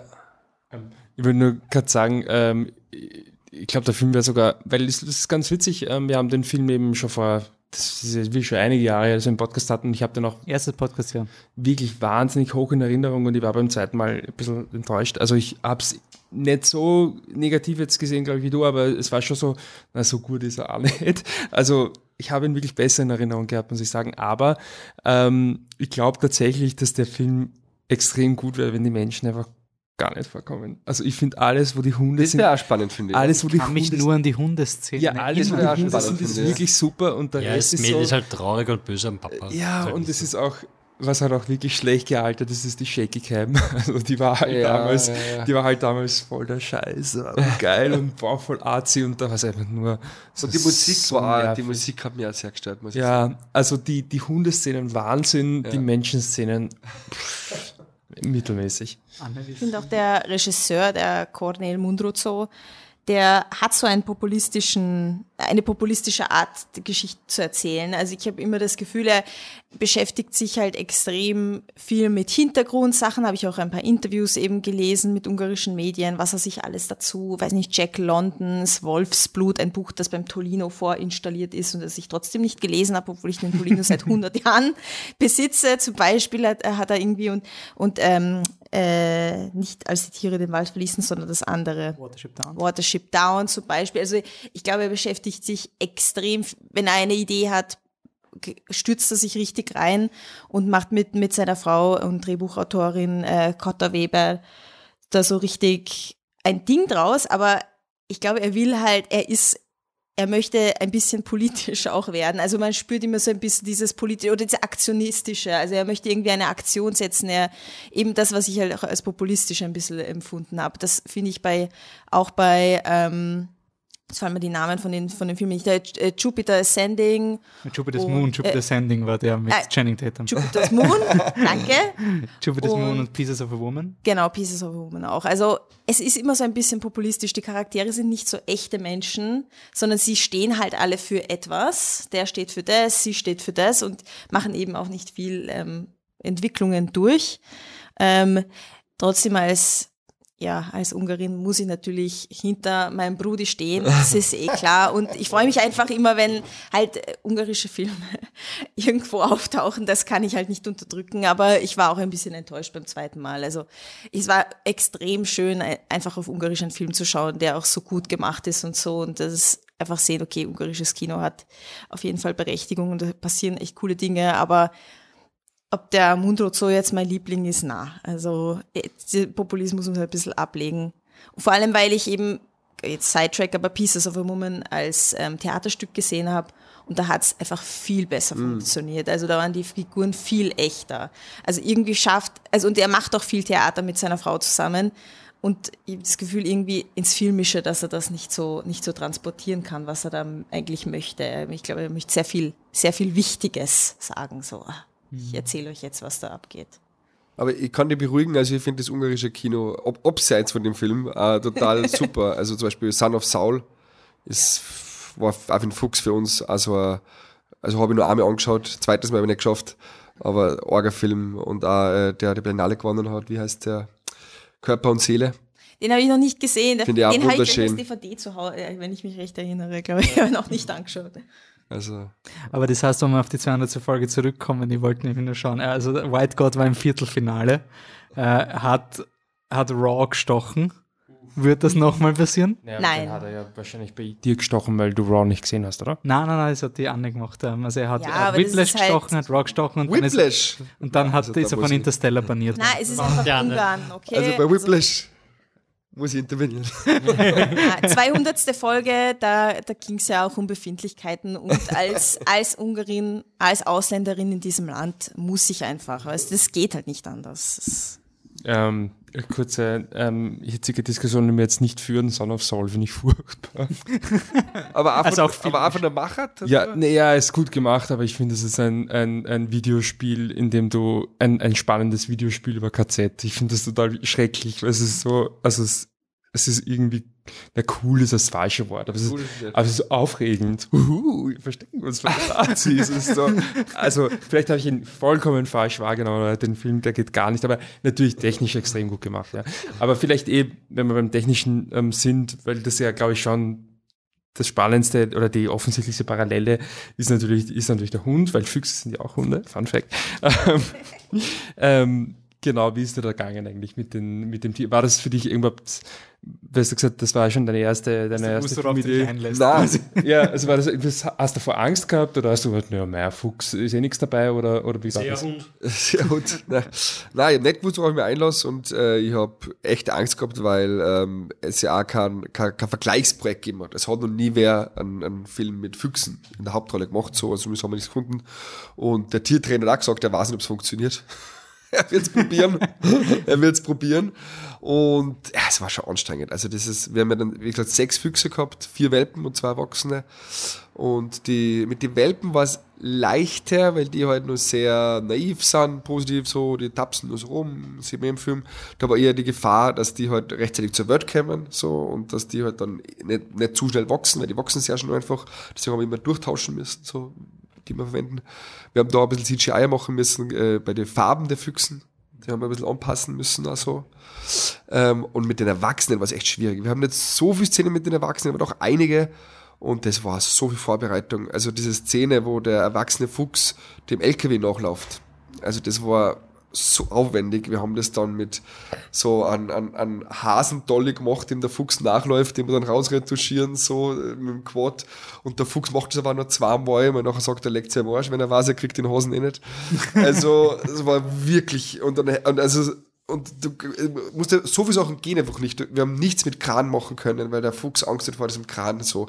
Wir haben immer nur Closed Set, also maximal zwei Leute am Set, wie bei einer Sexszene. Also immer nur der Kameramann, der sich dann ein bisschen so verkleidet hat, dass er nicht zu, zu erkennen ist, irgendwie so. In einem Baum. Ich bin, ich bin, nein, ich bin im Baum drin, guckt im, im Strüpp immer mit meiner Zuspielung und mit einem Walkie-Talkie und immer so weiter nach rechts, so alles. Und dann äh, sitzt du irgendwie stundenlang im Wald und wartest, dass der Fuchs kommt und dann auf den Simon hupft. Also es war wirklich, wirklich anstrengend. Und diese Vorbereitung auch, weil die erwachsenen Füchse wären normal viel zu scheu gewesen, um quasi mit einem erwachsenen Menschen dem in, in, in den Arm zu hupfen oder so. Und deswegen hat der Simon, man sieht der Hauptdarsteller, den erwachsenen Fuchs als Welpen schon großziehen müssen. Das heißt, zwei Jahre vor Dreh hat der Simon zum Tiertrainer, hat den Fuchs die Flasche geben müssen und ihm großziehen, damit er ihn riecht, damit er dann, wenn wir in zwei Jahren drehen, keine Angst hat vor ihm. Aber quasi so. zwei Füchse sogar, oder? Zwei Füchse, ja. Zwei ja. Füchse sogar. Zwei Erwachsene und vier Welpen, ja. Also das war schon, also mache ich nie wieder. das heißt, so, so Szenen, wo er dann im Beiwagel sitzt und immer zu ist, ist das dann beim Dreh passiert oder hast du schon beim, beim Schreiben gewusst, so das schaffen wir auch ohne Fuchs, er muss nicht rausschauen. Genau, das haben wir dann teilweise, wenn man da gleich schaut, also genau, wir haben natürlich viel, also insofern Tricks, dass natürlich, wenn er runterschaut, dann ist ein echter Fuchs da. Wir haben einmal eine Fuchsattrappe gehabt, so, das ist das, wie ein Fuchs schläft im, im Beiwagen, da haben wir eine Attrappe genommen. Ansonsten hat der Tiertrainer sehr, sehr lange auch die Füchse gewöhnen im Beiwagen. Also parallel hat er einfach, der ist immer mit den, der hat die Motorräder kriegt und hat dann immer mit den Füchsen rein, dass die keine Angst haben vor dem Motor und so. Also es geht um Gewöhnung, das ist das Zauberwort. Füchse müssen alles mögliche gewöhnen, so. Und dann haben wir echt viel improvisiert einfach geschaut am Set, was macht der Fuchs. So, und also zum Beispiel die schönste Impro-Szene ist die worden, wo der Franz und der Marie im Gras liegen und der Fuchs hupft so. Weil der hupft so auf, auf, auf, auf die Marie rauf, immer so da zum Mausern. Und das äh, wollte einfach der Fuchs machen. So, er hat diese eine Welpe hat die Marie Schauspielerin viel lieber mögen wie einen Simon. und ist dann immer zu ihr gekupft.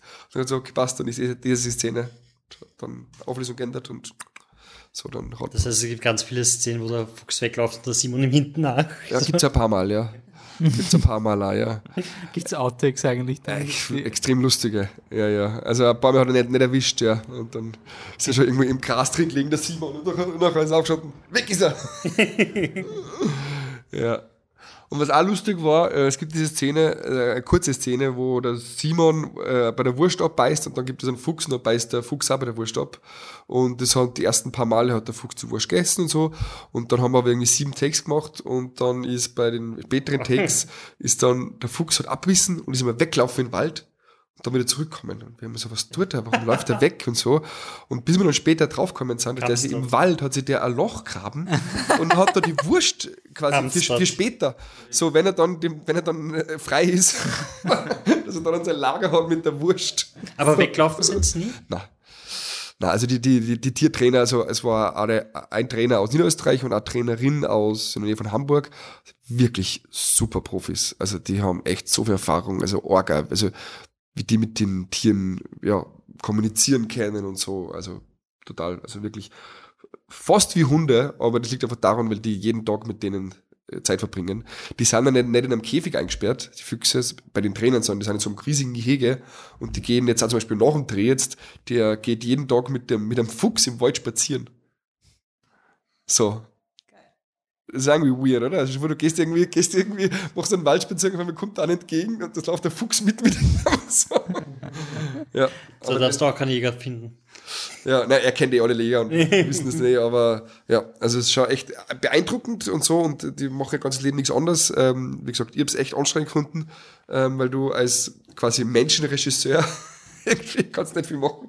So bist irgendwie auf, auf die Laune der Natur angewiesen. Hast du dann quasi dein Ventil waren die TrainerInnen quasi, also du ja. hast mit versucht, nur, nur ich habe mit den Füchse gar nichts gemacht. Okay. Also nur, nur der Hauptdarsteller, der Simon und die Trainerin. Mhm. Wir haben wir uns da zurückgehalten, so, weil es wird too much dann und die sind echt scheu, wie gesagt, also das war wirklich Closed Set, also zwei Leute, zwei Leute waren am Set, der Kameramann und der, ähm, wer war nur? Boom Operator, ja, Boom Operator, genau.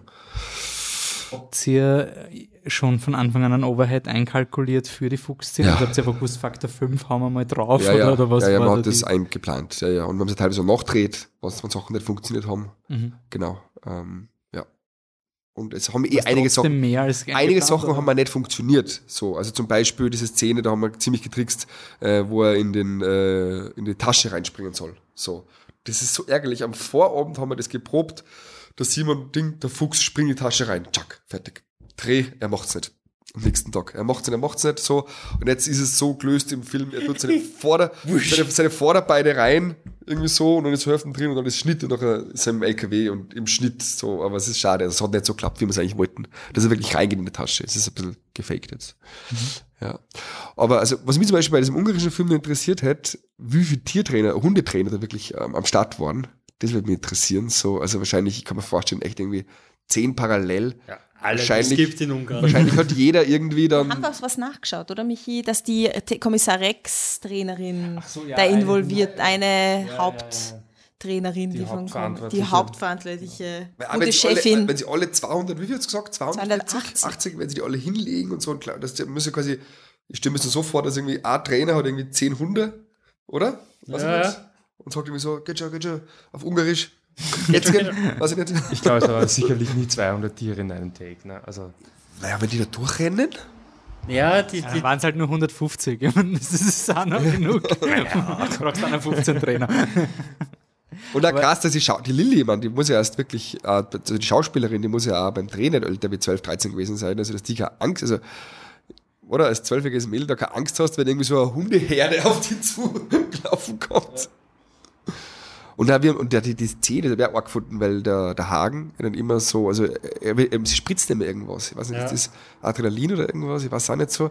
Aber er kriegt dann so diese Fra Fratze, gell? So. Ja. Haben sie es dann geschminkt? So, oder, oder, oder, oder, kann man das an Hund trainieren? Nein, also der sagt nur, dass das kannst du ihn schon an. Nein, aber dass er wirklich die Zähne fletscht und so. Kann man das? Ja, doch, das geht schon. Ja. Beeindruckend. Ist ja nur ein Hund. ist ja nur ein Hund. Ja, wenn ein Fuchs so schwach gewesen ja. ähm, ich habe so, hab so schmunzeln müssen, ich glaube im Gartenbaukino in der Moderation hat irgendjemand gemeint, ja, ist ja voll beeindruckend in Österreich, dass man das mit einem echten Fuchs macht, weil heutzutage wäre das ja alles mit Computeranimation billiger. Wäre es wirklich, also wäre wär nicht möglich gewesen, oder diesen, diesen Film aktuell digital zu machen. Also es wäre, also die Studios wollen das deswegen immer ganz gern, weil dann ist es einfach ganz klar im Vornherein kalkulierbar. Ja. Das ist der Unterschied. Dann hast du keinen Risikofaktor mehr, sondern du weißt, so und so mhm. geht's. Ähm, es wäre ganz anders gewesen vom Ablauf her. So, also ich weiß nicht, wie du dann das gemacht hättest, ehrlich gesagt. Ja, was du alles machen also, musst, dass die Full CG. Verhältnis. Aber ist es jemals angedacht worden? Habt ihr von also von mir nicht, also weil ich bin ja, bin ja ganz so radikal wie der Nolan. Aber ich will schon minimals CGI verwenden in meine Filme einfach. Mhm. Und gerade das Zusammenspiel mit, also zwischen dem Simon und dem Fuchs, ich meine, wenn das CGI wäre, dann hätte ja der Simon quasi mit einem, mit einem grünen Stoffbeutel irgendwie dann reden müssen ja. und dem die Liebe gestehen. also das weiß ich nicht. Deswegen ist er Schauspieler. Also, Hätte er was gescheit gelernt. der Leonardo DiCaprio hat es nicht keiner, der hat das alles selber machen müssen und hat ins Wasser hauen müssen, damit er kalt ist. Schauspieler können. aber ich finde es halt interessant, weil man sich halt, also einerseits ist halt eine Limitation, die man halt dadurch eingeht, aber es ist, was, was würdest du sagen, war der schönste durch diese Limitation die schönste, das, das ist nur so gegangen. Also quasi, du sagst, passt Overheaden, es wird alles urschwierig und dann hat sich aber irgendwas ergeben, wo du gesagt hast, boah, das war jetzt, ich hätte mir das gar nicht so cool vorgestellt. Sogar die Füchse meinst du jetzt nur? Ja, genau. Eben das, was ich, also zwei Sachen, also eine habe ich schon erzählt, das war das mit dem Springen, also wie er da im, im, im Gras liegt und der Fuchs springt so. Und das zweite, das war ähm, die Szene, wo der Franz bei der Marie den Brief zu Ende schreibt so und im Hintergrund schlaft der Fuchs, so der ist so ganz lieb eingerollt so und es war gar nicht geplant, sondern eigentlich haben wir gesagt, wir dann was genau im Drehbuch ist glaube ich gestanden, der Fuchs äh, watschelt hinten rum oder geht hinten rum und wir hätten gesagt, wir singeln das und wir machen Einstellungen und dann sieht man Fuchs. Und dann ist er einfach zufällig eingeschlafen, wie wir gerade umbaut haben so, da der Fuchs. Und dann haben wir gesagt, okay, der Fuchs schlaft. Psch, wir machen die ganze Szene jetzt anders. Franz, du sitzt da und so weiter. Und die Kamera ist so und so. Und wir haben dann quasi um diesen schlafenden Fuchs die Szene dann neu so quasi äh, inszeniert, gestaged. Und das finde ich jetzt total schön eigentlich, dass der Franz den Brief schreibt und der Fuchs schlaft da daneben. Mhm. So, ja. Und auch, das war mein großes Ding, dass wie der Fuchs dem LKW nachläuft und dass er dann stehen bleibt und dem am Franz nochmal nachschaut. So. Und dass quasi der LKW weiterfährt und wir verlieren dann den Fuchs aus dem Horizont. Und da habe ich auch gedacht, oh Gott, bitte, lass das funktionieren. Und es war dann wirklich, also das war wirklich so, wenn das schon zwei, dreimal gemacht hat, hat es nicht funktioniert. Der Fuchs hat schon einen richtigen Bock mehr gehabt, eben weil er gemerkt hat, dass mit dem Hasen, den wir angebunden haben, das ist alles nur eine Pflanze, so, das wird gar nicht klappen. Und da war es wirklich so, als hätte er gesagt, na gut, dann mache ich es euch nochmal gescheit, dann bleibe ich euch nochmal auf der Marke stehen, schau nochmal da rein, dann habt ihr es im Kasten. So, so hat es gewirkt und dann war es wirklich so. WCTech hat dann alles passt, er ist dann wirklich stehen geblieben, so stolz hat dem LKW nachgeschaut. so, ja. Hat er dann zur Belohnung. Den hat er was bekommen? Die, äh, äh, Hühnerküken. Mhm. Hühnerküken ist für die Füchse wie für uns, also für mich Steak. Also das lieben die über alles. So, Hühnerküken. Na, aber den Füchsen, das kann ich auch noch sagen. Äh, Lebendige? Den, na, nicht lebendige. Na, na, na. Gibt es noch irgendwas zum, zum, zu den Füchsen, zu den Viechern, weil sonst bei denen noch was, ähm, weil es ähm, weil's passen würde, du hast ja gemeint, dass der, der Fuchs, der im Hintergrund liegt, ähm, während er den, den Brief schreibt, wird den, den Bogen jetzt nochmal zum Film und ähm, zur Dramaturgie vom Film. Es endet ja dann damit, dass der, der Franz äh, aus dem Krieg zurückkommt und er kommt dann drauf, dass diese Briefe, die er verschickt oder die verschickt wurden, dass sie dann beim, beim, bei seinem Vater gelandet sind, dass er dann quasi, also der Vater kann eigentlich nicht lesen und hat sich quasi über die Briefe so ein bisschen das Lesen beigebracht, um dem Franz eine, eine Antwort zu schreiben oder zumindest den Brief zu verstehen. Ähm, da will ich mir auch nochmal sehen, wie viel ist, ist Wahrheit, ähm, aber auch natürlich, ähm, wann, wie es beschlossen hast, dass das der Bogen ist und was glaube ich, Anne und mich so ein bisschen beschäftigt beim Film oder sehr aufgefallen ist. Mag ich ein bisschen, ist das einfach biografisch oder was war der Grund dafür, dass das so stark auf den Vater projiziert ist und quasi die Mutter, also wurscht ist quasi, also wurscht ist jetzt übertrieben, aber es, es geht ihm wirklich sehr, sehr, sehr stark um den Vater. Und er, er projiziert den ganzen Konflikt nur auf den Vater und warum das quasi. Das ist ein bisschen der Zeit geschuldet, weil er leider damals einfach auch die Frauen wenig zum Sorgen gehabt haben. So. Und diese Entscheidungen wegzugeben, das hat halt der Vater getroffen. So, die Entscheidung wegzugeben. Genau. Und ähm, es wäre einfach völlig unrealistisch gewesen, wenn die Mutter quasi entschieden hätte, Sohn jetzt weggeben und so weiter. Das war einfach eine Entscheidung des Vaters. Auch nur der Vater hat das quasi unterschreiben dürfen so, dass das, also diese, Ab diese Absorgeberechtigung so weggeben. Und dramaturgisch bin ich der Meinung, ist es immer besser, quasi, äh, wenn man jetzt einer Person ähm, äh, irgendwie nachtrauert, als jetzt zwei Personen. Ja. So, also es wäre entweder Vater oder Mutter gewesen. Also das ist beide, weil das schwächt es wieder ab. Ja. Ist das so, weil ich muss meinen Eltern vergeben, finde ich persönlich, ist sch schwächer und schwerer umzusetzen, wie ich muss meinem Vater oder ich muss meiner Mutter vergeben. So, also genau. Und wie gesagt, aus der Zeit geboren eben äh, war es der Vater und ähm, und genau, und so hat sich halt diese gespielte Vaterbeziehung dann ergeben. Ähm, das mit dem Brief ist jetzt auch nicht echt so passiert, leider. Du, du hast meine biografischen Ungenauigkeiten halt. Na, also das ich habe hab echt lange überlegt, wie komme ich aus diesem Film raus. So, also wie, weil ihr kennt ja zwischen mich und meine Filme, ich will immer irgendwie ein Happy End haben. So, und, und, und gerade bei dieser Story, wie schaffe ich es da? Weil ich weiß, der Fuchs also eben, es wird kein Happy End mit dem Fuchs selber geben, so. Ähm, ich hätte theoretisch, habe ich kurz überlegt, ob er dann nur seine Frau kennenlernen soll. So, also meine Urma quasi dann, weil die haben ja eine Familie gegründet dann und so weiter. Aber sie haben ein bisschen zu Hollywood irgendwie, wenn er am Ende nur irgendwie so oder bisschen arg gewesen, oder? Wenn er, wenn er den Fuchs verliert, dafür eine Frau findet, ist ein bisschen. und deswegen gesagt, nein, ich lasse meinen Vater enden. Und ähm, wie bin ich auf diesen Briefschreiben gekommen? Ähm, ah ja, ich weiß, welcher Film mich da inspiriert hat. Ähm, das Leben der anderen tatsächlich. Ah, wirklich? Das Leben der anderen, ich ah. finde, das ist äh, echt, ich finde, das ist gut gealtert, ich mag den immer noch. Und ich finde, das Ende ist so ganz schön, einfach so, wie, wie der Ulrich Mühe da dieses Buch sieht, so. Ähm, es ist natürlich was anderes, so, aber es hat mich irgendwie inspiriert dazu, so es irgendwie so enden zu lassen, ähm, mit da, quasi, genau, aber das Schöne ist ja, finde ich, dass der, der, ähm, der Autor, äh, nicht der, der Sebastian Koch, ich weiß nicht, wie, wie heißt er bei, bei das Leben der anderen, die Figur, aber wie Sie meinen, der Sebastian Koch eben so, der, ja. dass der ja das auch gar nie, also dass die beiden sich nie treffen. Mhm. So, also es ist, er sieht ja und geht er nicht hin. So. Und es ist da quasi eine Versöhnung, die über das Papier stattfindet, so, und über das, was sie gemeinsam erlebt haben, irgendwie so. Und äh, gerade diese Szene, wenn der Sebastian Koch da ähm, durchblättert und dann draufkommt, dass er, also dass er immer gedeckt worden ist. Mhm. So vom Mühe. So, das, das ist so ein bisschen wie der Franz dann auch quasi dieses, diese Briefe durchblättern und merkt, dass ihr Vater sich, also die Briefe kriegt, also einen Brief kriegt hat und lesen und schreiben beibracht hat und versucht hat, ihm zu antworten. So, und, und da habe ich gedacht, okay, das ist eigentlich ein schönes Ende, dass der Vater dann zumindest nach dem Tod ihm nur das sagt, was ihm sagen will. Es hat sogar bis im Dreh, bis in der ersten Drehwochen, ähm, hat sogar nur eine Versöhnung gegeben, dass der Markovic dann durch die Tür reinkommt. Also quasi als letzter Shot, ja. dass die Tür aufgeht. Ja, und, und der, ah, okay. der Markovic ist dann noch drinnen. Ja. So. Und dann haben wir gesagt, nein, das ist ein bisschen zu cheesy.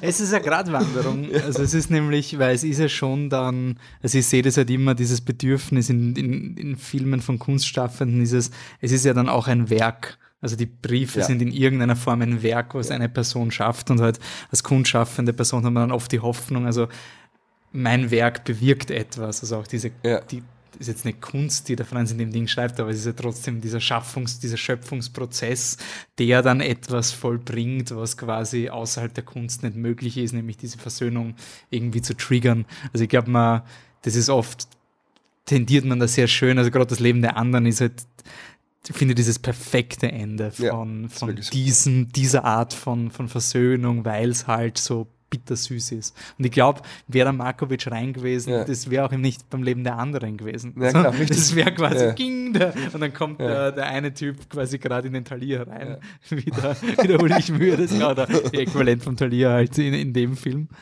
Und wann habt ihr das rausgeschnitten, dass der Markovic äh, äh, Erst in der ersten Drehwoche. Also das war wirklich. Ähm, Aber ihr habt es nie gedreht? Nein, okay. nein, nein, nein, nein. Der, während, während dem Dreh habe ich einen Markovic angerufen und so, du Karl, du wirst Antrieb weniger haben. ich glaube, ich werde. Halt gleich? ja, ja, genau, das bleibt okay, gleich. Ja. Ich werde diese Szene. Dann habe ich gesagt, und ja, und ja, überhaupt nicht, das war spannend. Also übrigens, Markovic ziehe ich jeden Hut, den ich habe. Ähm, großartiger Mensch, großartiger Schauspieler. Ich war so ein bisschen nervös, was der, weil er doch ein Star ist und so. Und wie sind dann Stars irgendwie so, weil ich doch irgendwie, ich habe doch eine eigene Art irgendwie zu arbeiten und so. Und äh, weiß nicht, ob das jeder so gern mitmacht. Und der war so chillig, der war so, down to earth. Der, der, hat einfach, das wirkt so, der hat das Leben schon ausgespielt und macht nur mehr Sidequests. So, der, der, hat einfach alles schon erreicht, was das so, das ist einfach, hat schon so viel Geld gemacht durch seine Stocker und, und, und, und Kommissar Rex und alles und so. Und äh, macht die Sachen, die ihm Spaß machen und, ähm, und auch diese Geschichte, das ist ja meine Lieblingsszene, eben, wo er diese Geschichte vom Tod erzählt so diese, ich glaube, sieben Minuten mhm. quasi in einer Fremdsprache mehr oder weniger so diesen Monolog auswendig lernen und dann so auf den Punkt, weil es halt war alles so One-Take, so, weil äh, der kleine Max nur einmal gut reagiert hat. Deswegen haben wir das alles quasi in einer, ähm, ja, ein, ein Take gehabt und das, ja, echt ziehen Hut davor. Der Schauspieler von Max, ich weiß gar nicht, wie er heißt, aber. Max Reinwald. Okay, der Max ähm, hat ja auch bei der Wiener Premiere ja. gesagt, dass es okay gemacht hat. Karl Markovic seinen, seinen Pinzgauer. Ganz, ganz okay, aber nothing to write home about quasi. War, aber, das, aber für mich hat es gereicht, dass es wie ein Fremdschauer ging. Das. Ich finde aber schon, dass den, also das habe ich so gefeiert, weil du hast, also bei die Beste aller Welten war halt auch dieser Effekt von, authentischen Personen, also dass du es irgendwie schaffst, die Leute irgendwie authentisch zu inszenieren, auch beim Märzengrund, finde ich, war das eine, eine große Stärke, also dieses Handling von Schauspielern. Und für mich war der Markovic halt einfach, der entführt den Film. Also das ist der Markovic. Also den kannst du noch so inszenieren. Ich mhm. werde immer den Markovic sehen und ich finde, das Kind war so wichtig, mhm. dass das dies, diese Normalität und diesen Realismus, auch wie es geredet hat, das war halt kein Wiener Kind, ja. was, was den Pinzgauer Dialekt angelernt gekriegt hat, sondern der hat so geredet, wie an der Schnabel gewachsen ist. Und das war, finde ich, so wichtig für die Szene. Also quasi, weil ich glaube, sonst wäre ich aufgrund von diesem, boah, den habe ich schon so viel Filme gesehen, ja, habe ja. das Kinderstocking schon gesehen, da, da kannst du jetzt nicht mehr viel äh, holen, ohne dass der das auch überschattet, ja. die Szene. Hast du die Bedenken auch gehabt, dass quasi auch, nein, nicht nur wegen Markovic, ja, ja. sondern wenn er dann weg ist und du dein, dein äh, Unknown Cast muss jetzt den ganzen Film tragen, ob dann die Review schreiben, Film ist gut, bis dann halt der Markovic weg ist und dann fällt er aus. Das haben wir ein paar geschrieben, so, also gerade internationale, also die, also die österreichische, deutsche Presse, sagen wir mal, echt sehr wohlwollend, großteils muss ich sagen, sehr positiv eigentlich. International haben sie wirklich, weil die, die lieben Markovic hat aus die Fälscher. Weißt du, die Fälscher ah, sind so ein super, ja. super großes Ding gewesen irgendwie und äh, irgendwie und die kennen alle und da haben echt ein paar geschrieben, so, einer hat geschrieben, irgendwie, weiß ich nicht, ein Brite oder was, ja, es sollte eigentlich ähm, äh, Bedingung sein für jeden österreichischen Film, dass der Markovic mitspielt. das ist einfach der einzige Schauspieler, den wir haben. So. Das ist auf die Art, ja, wirklich so. Also, wenn er halt wirklich singt und dann wird es okay, ist irgendwie gemein den anderen gegenüber. Mhm. so. Aber ich weiß schon, ich finde, und er hat einfach, also ich finde, der Markovic als Schauspieler er altert so schön, finde ich. Also er kriegt einfach immer mehr, also mit jedem Jahr kriegt er nur ärgeres Gesicht. So, also ja, so, so, so, so schiefe Nasen und so Falten und alles und so. Und das ist einfach, also du siehst diese Jahre und Erfahrung und er kann so viel machen und er ist sich dessen auch bewusst, das ist das Schöne. Also er muss, er weiß, er muss jetzt keine großen Grimassen schneiden. So, mhm. also er weiß, wie, wie ausdrucksstark er ist. Und ähm, die wird, also ich bin schon echter Fan von ihm. Ähm, ich weiß aber, was du meinst, mit, mit äh, dass er, man sieht ihn als Markovic einfach so. Aber ich, ich würde wirklich sagen, dass, dass das eigentlich dann, also ich finde die Stärke im Film waren die, die Gefreiten, also die, die Kollegen feiern. Also ich ja. finde, das war, und ich bilde mir ein, dass wir da entweder on oder off Mic schon drüber geredet haben, dass du da auch Improvisationen Impro, ja. gemacht hast mit nimm mir den Brief genau. weg oder sowas. Die, die Szene, der, der eine hat gewusst, der nimmt jetzt den Brief ja, weg, aber der, der was vorliest, ja. wurde das nicht war, informiert. Der Brief, das war ziemlich lustig, weil im Drehbuch steht, dass der Dillinger einfach den Brief vorliest. Er sagt einfach, ah, wacht was mein Vater mir geschrieben hat. Also, lieber Sohn, bla, bla, so. Und dann haben wir es dreht und dann war es irgendwie so ein bisschen, äh, und dann habe ich halt an, an Lange Lulatsch, da, Josef Steusitz, ein toller Schauspieler, habe ihm gesagt, so, und jetzt keiner weiß es, außer du, du nimmst, reißt jetzt den Brief weg und liest ihn vor. So, für er und macht sich lustig drüber. So, und Action und ja, und Chuck und so. Und das war dann die Szene, die im Film gelandet ist. So, mhm. das hat dadurch komplett, jeder hat einfach nur darauf reagiert. So, und auf einmal war eine ganz neue Dynamik irgendwie drinnen. Ähm, ja, nein, das, mir taugt es mit so Gruppen zu arbeiten. Auf die Spitze trieben, ich mache jetzt kurz einen Vorschau zu meinem nächsten Film, wenn ich darf, nur ganz kurz. Ja, ja.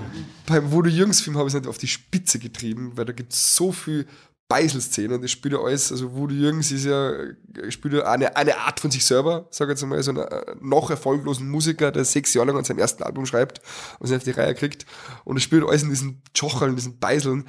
Und da habe ich halt auch tolle Schauspieler, aber eher unbekannt. Also da war es wirklich so, ich will eben keinen Markovic Cameo haben, sondern wirklich nur Leute, die man nicht so jetzt oft sieht.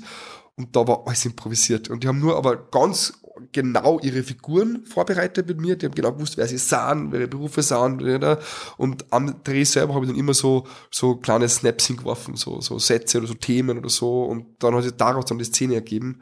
Also so Mumblecore-mäßig oder wie? Oder wie? Nein, es hat schon immer so, äh, wir haben dann quasi diese Dramaturgie gemeinsam erarbeitet in der Szene, mhm. so mit den verschiedenen Takes.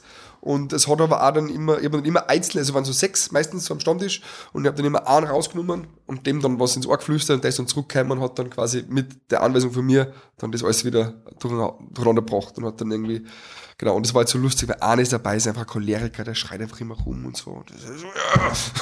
das war witzig. So. Und dann einer ist dabei, der immer so Geschichten erzählt, der beim OF gearbeitet, der holt immer so aus und sagt, ja, damals, 1984, wie mir der angerufen war und in jeder will ihm unterbrechen, kann er ihm zuhören. Also es ist aber so eine schöne Dynamik dann und ich bin mit diesen Szenen extrem zufrieden. Ich bin wirklich gespannt, wie das dann wirkt, wenn, wenn ihr oder wenn jeder das, das sieht irgendwie, weil, ähm, also ich glaube, das wirkt einfach wie eine Episode aus Alltagsgeschichten. Mhm. So, und das finde ich echt, echt super. Also da haben sie eine Spitze drin von dem Sagen mit dem. Hat, hat die Geschichte von Voodoo Jürgens bei, es ist ein, so ein Pseudo-Biopic Ja. quasi. Ja. Ähm, aber du hast schon eine Dramaturgie, aber die auf die Abläufe, was dann genau passiert. Nein, wir haben schon ein genaues Drehbuch geschrieben. Wir haben schon ein genaues Drehbuch geschrieben. Also ich habe geschrieben und immer mit ihm abgetauscht und so weiter. Und es gibt schon eine klare, es ist ein ziemlich klarer, eigentlich wirklich eine Heldenreise und so, auch mit einem, er, er hat so einen Sohn und so, um den er sich kümmern muss.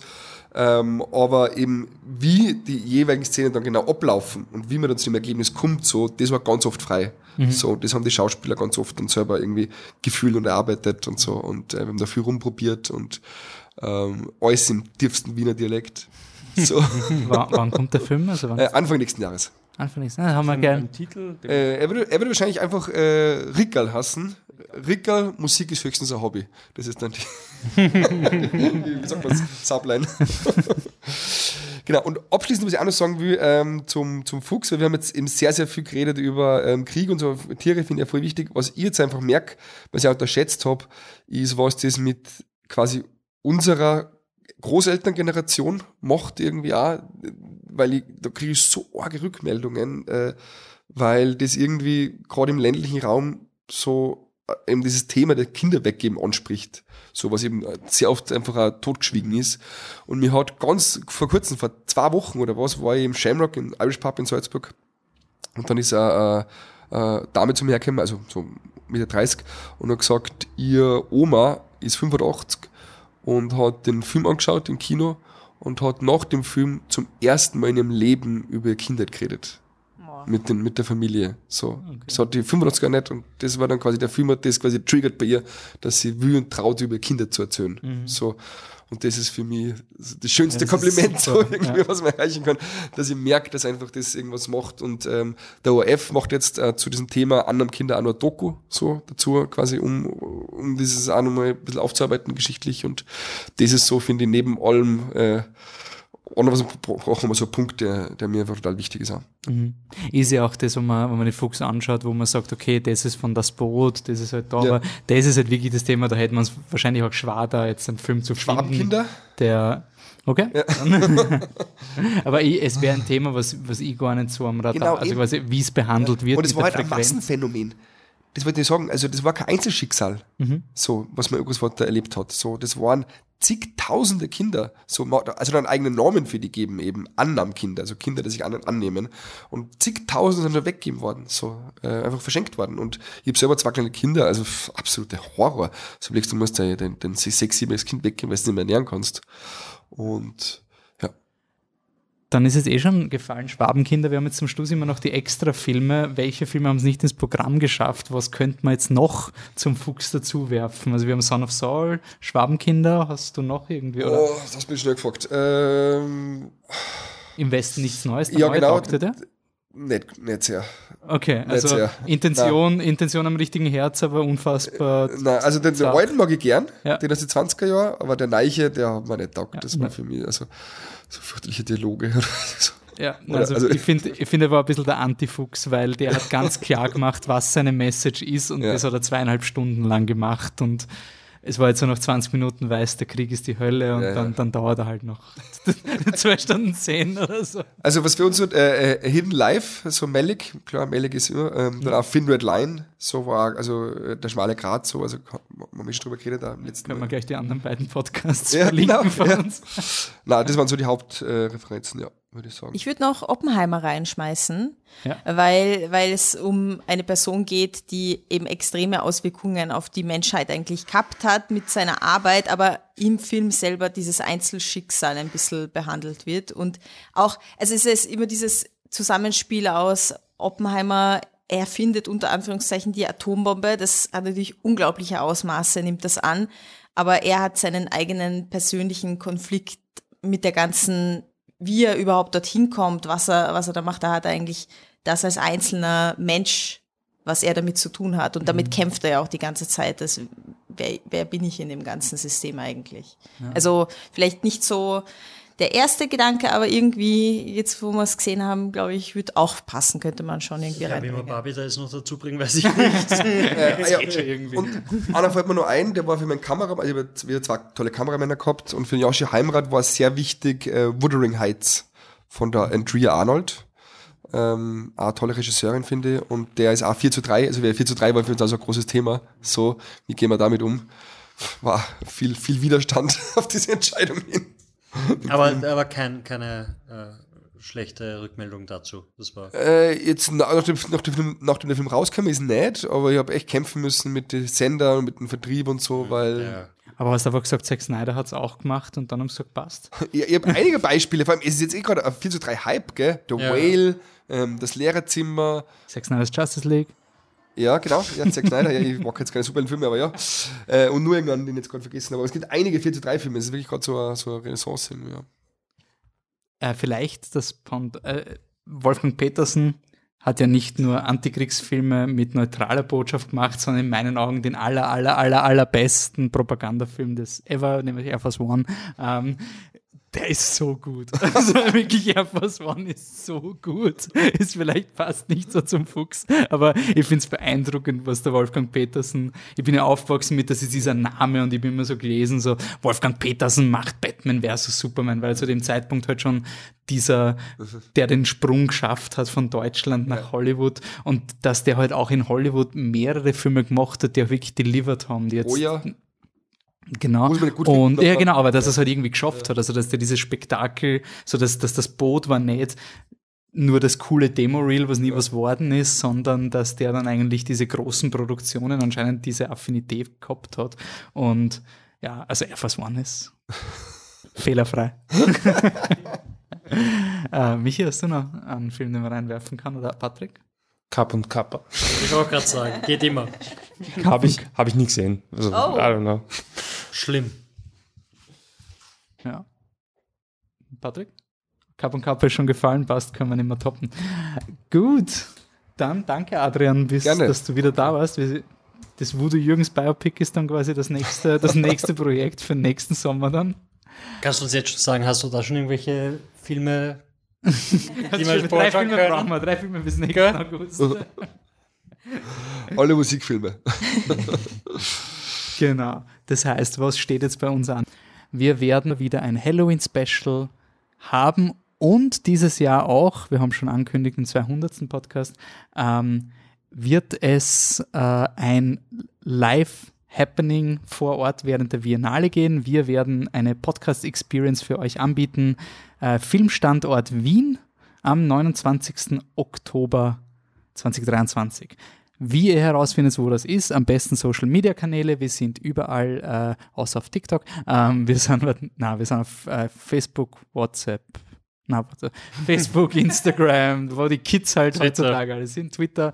Ähm, eher auf Instagram oder Twitter, das ist die, die am besten verfügbarsten Dinge, oder oldschoolcontact at flipthetruck.com äh, könnt ihr uns auch E-Mails äh, schicken. Ähm, zum Beispiel Adrian hat uns erreicht, könnt ihr genauso machen. Auf Christopher Nolan seine E-Mail warte ich noch seit der 200. Folge. ähm, aber ja, das, die, die, da refresh ich einfach jeden Tag, aber die wird schon noch kommen. Das Scorsese hat sich auch noch nicht gemeldet, um seinen Trucky abzuholen, aber das wird schon noch. Ich glaube, da ist einfach, der hat, der hat viel ungelesene E-Mails und der arbeitet das einfach langsam ab. Passt. Dann sage ich danke fürs Zuhören. Adrian, danke, dass du da warst. Danke. Und wir hören uns in der nächsten Folge. Bis zum nächsten Mal. Ciao. Ciao. Tschüss. Ciao.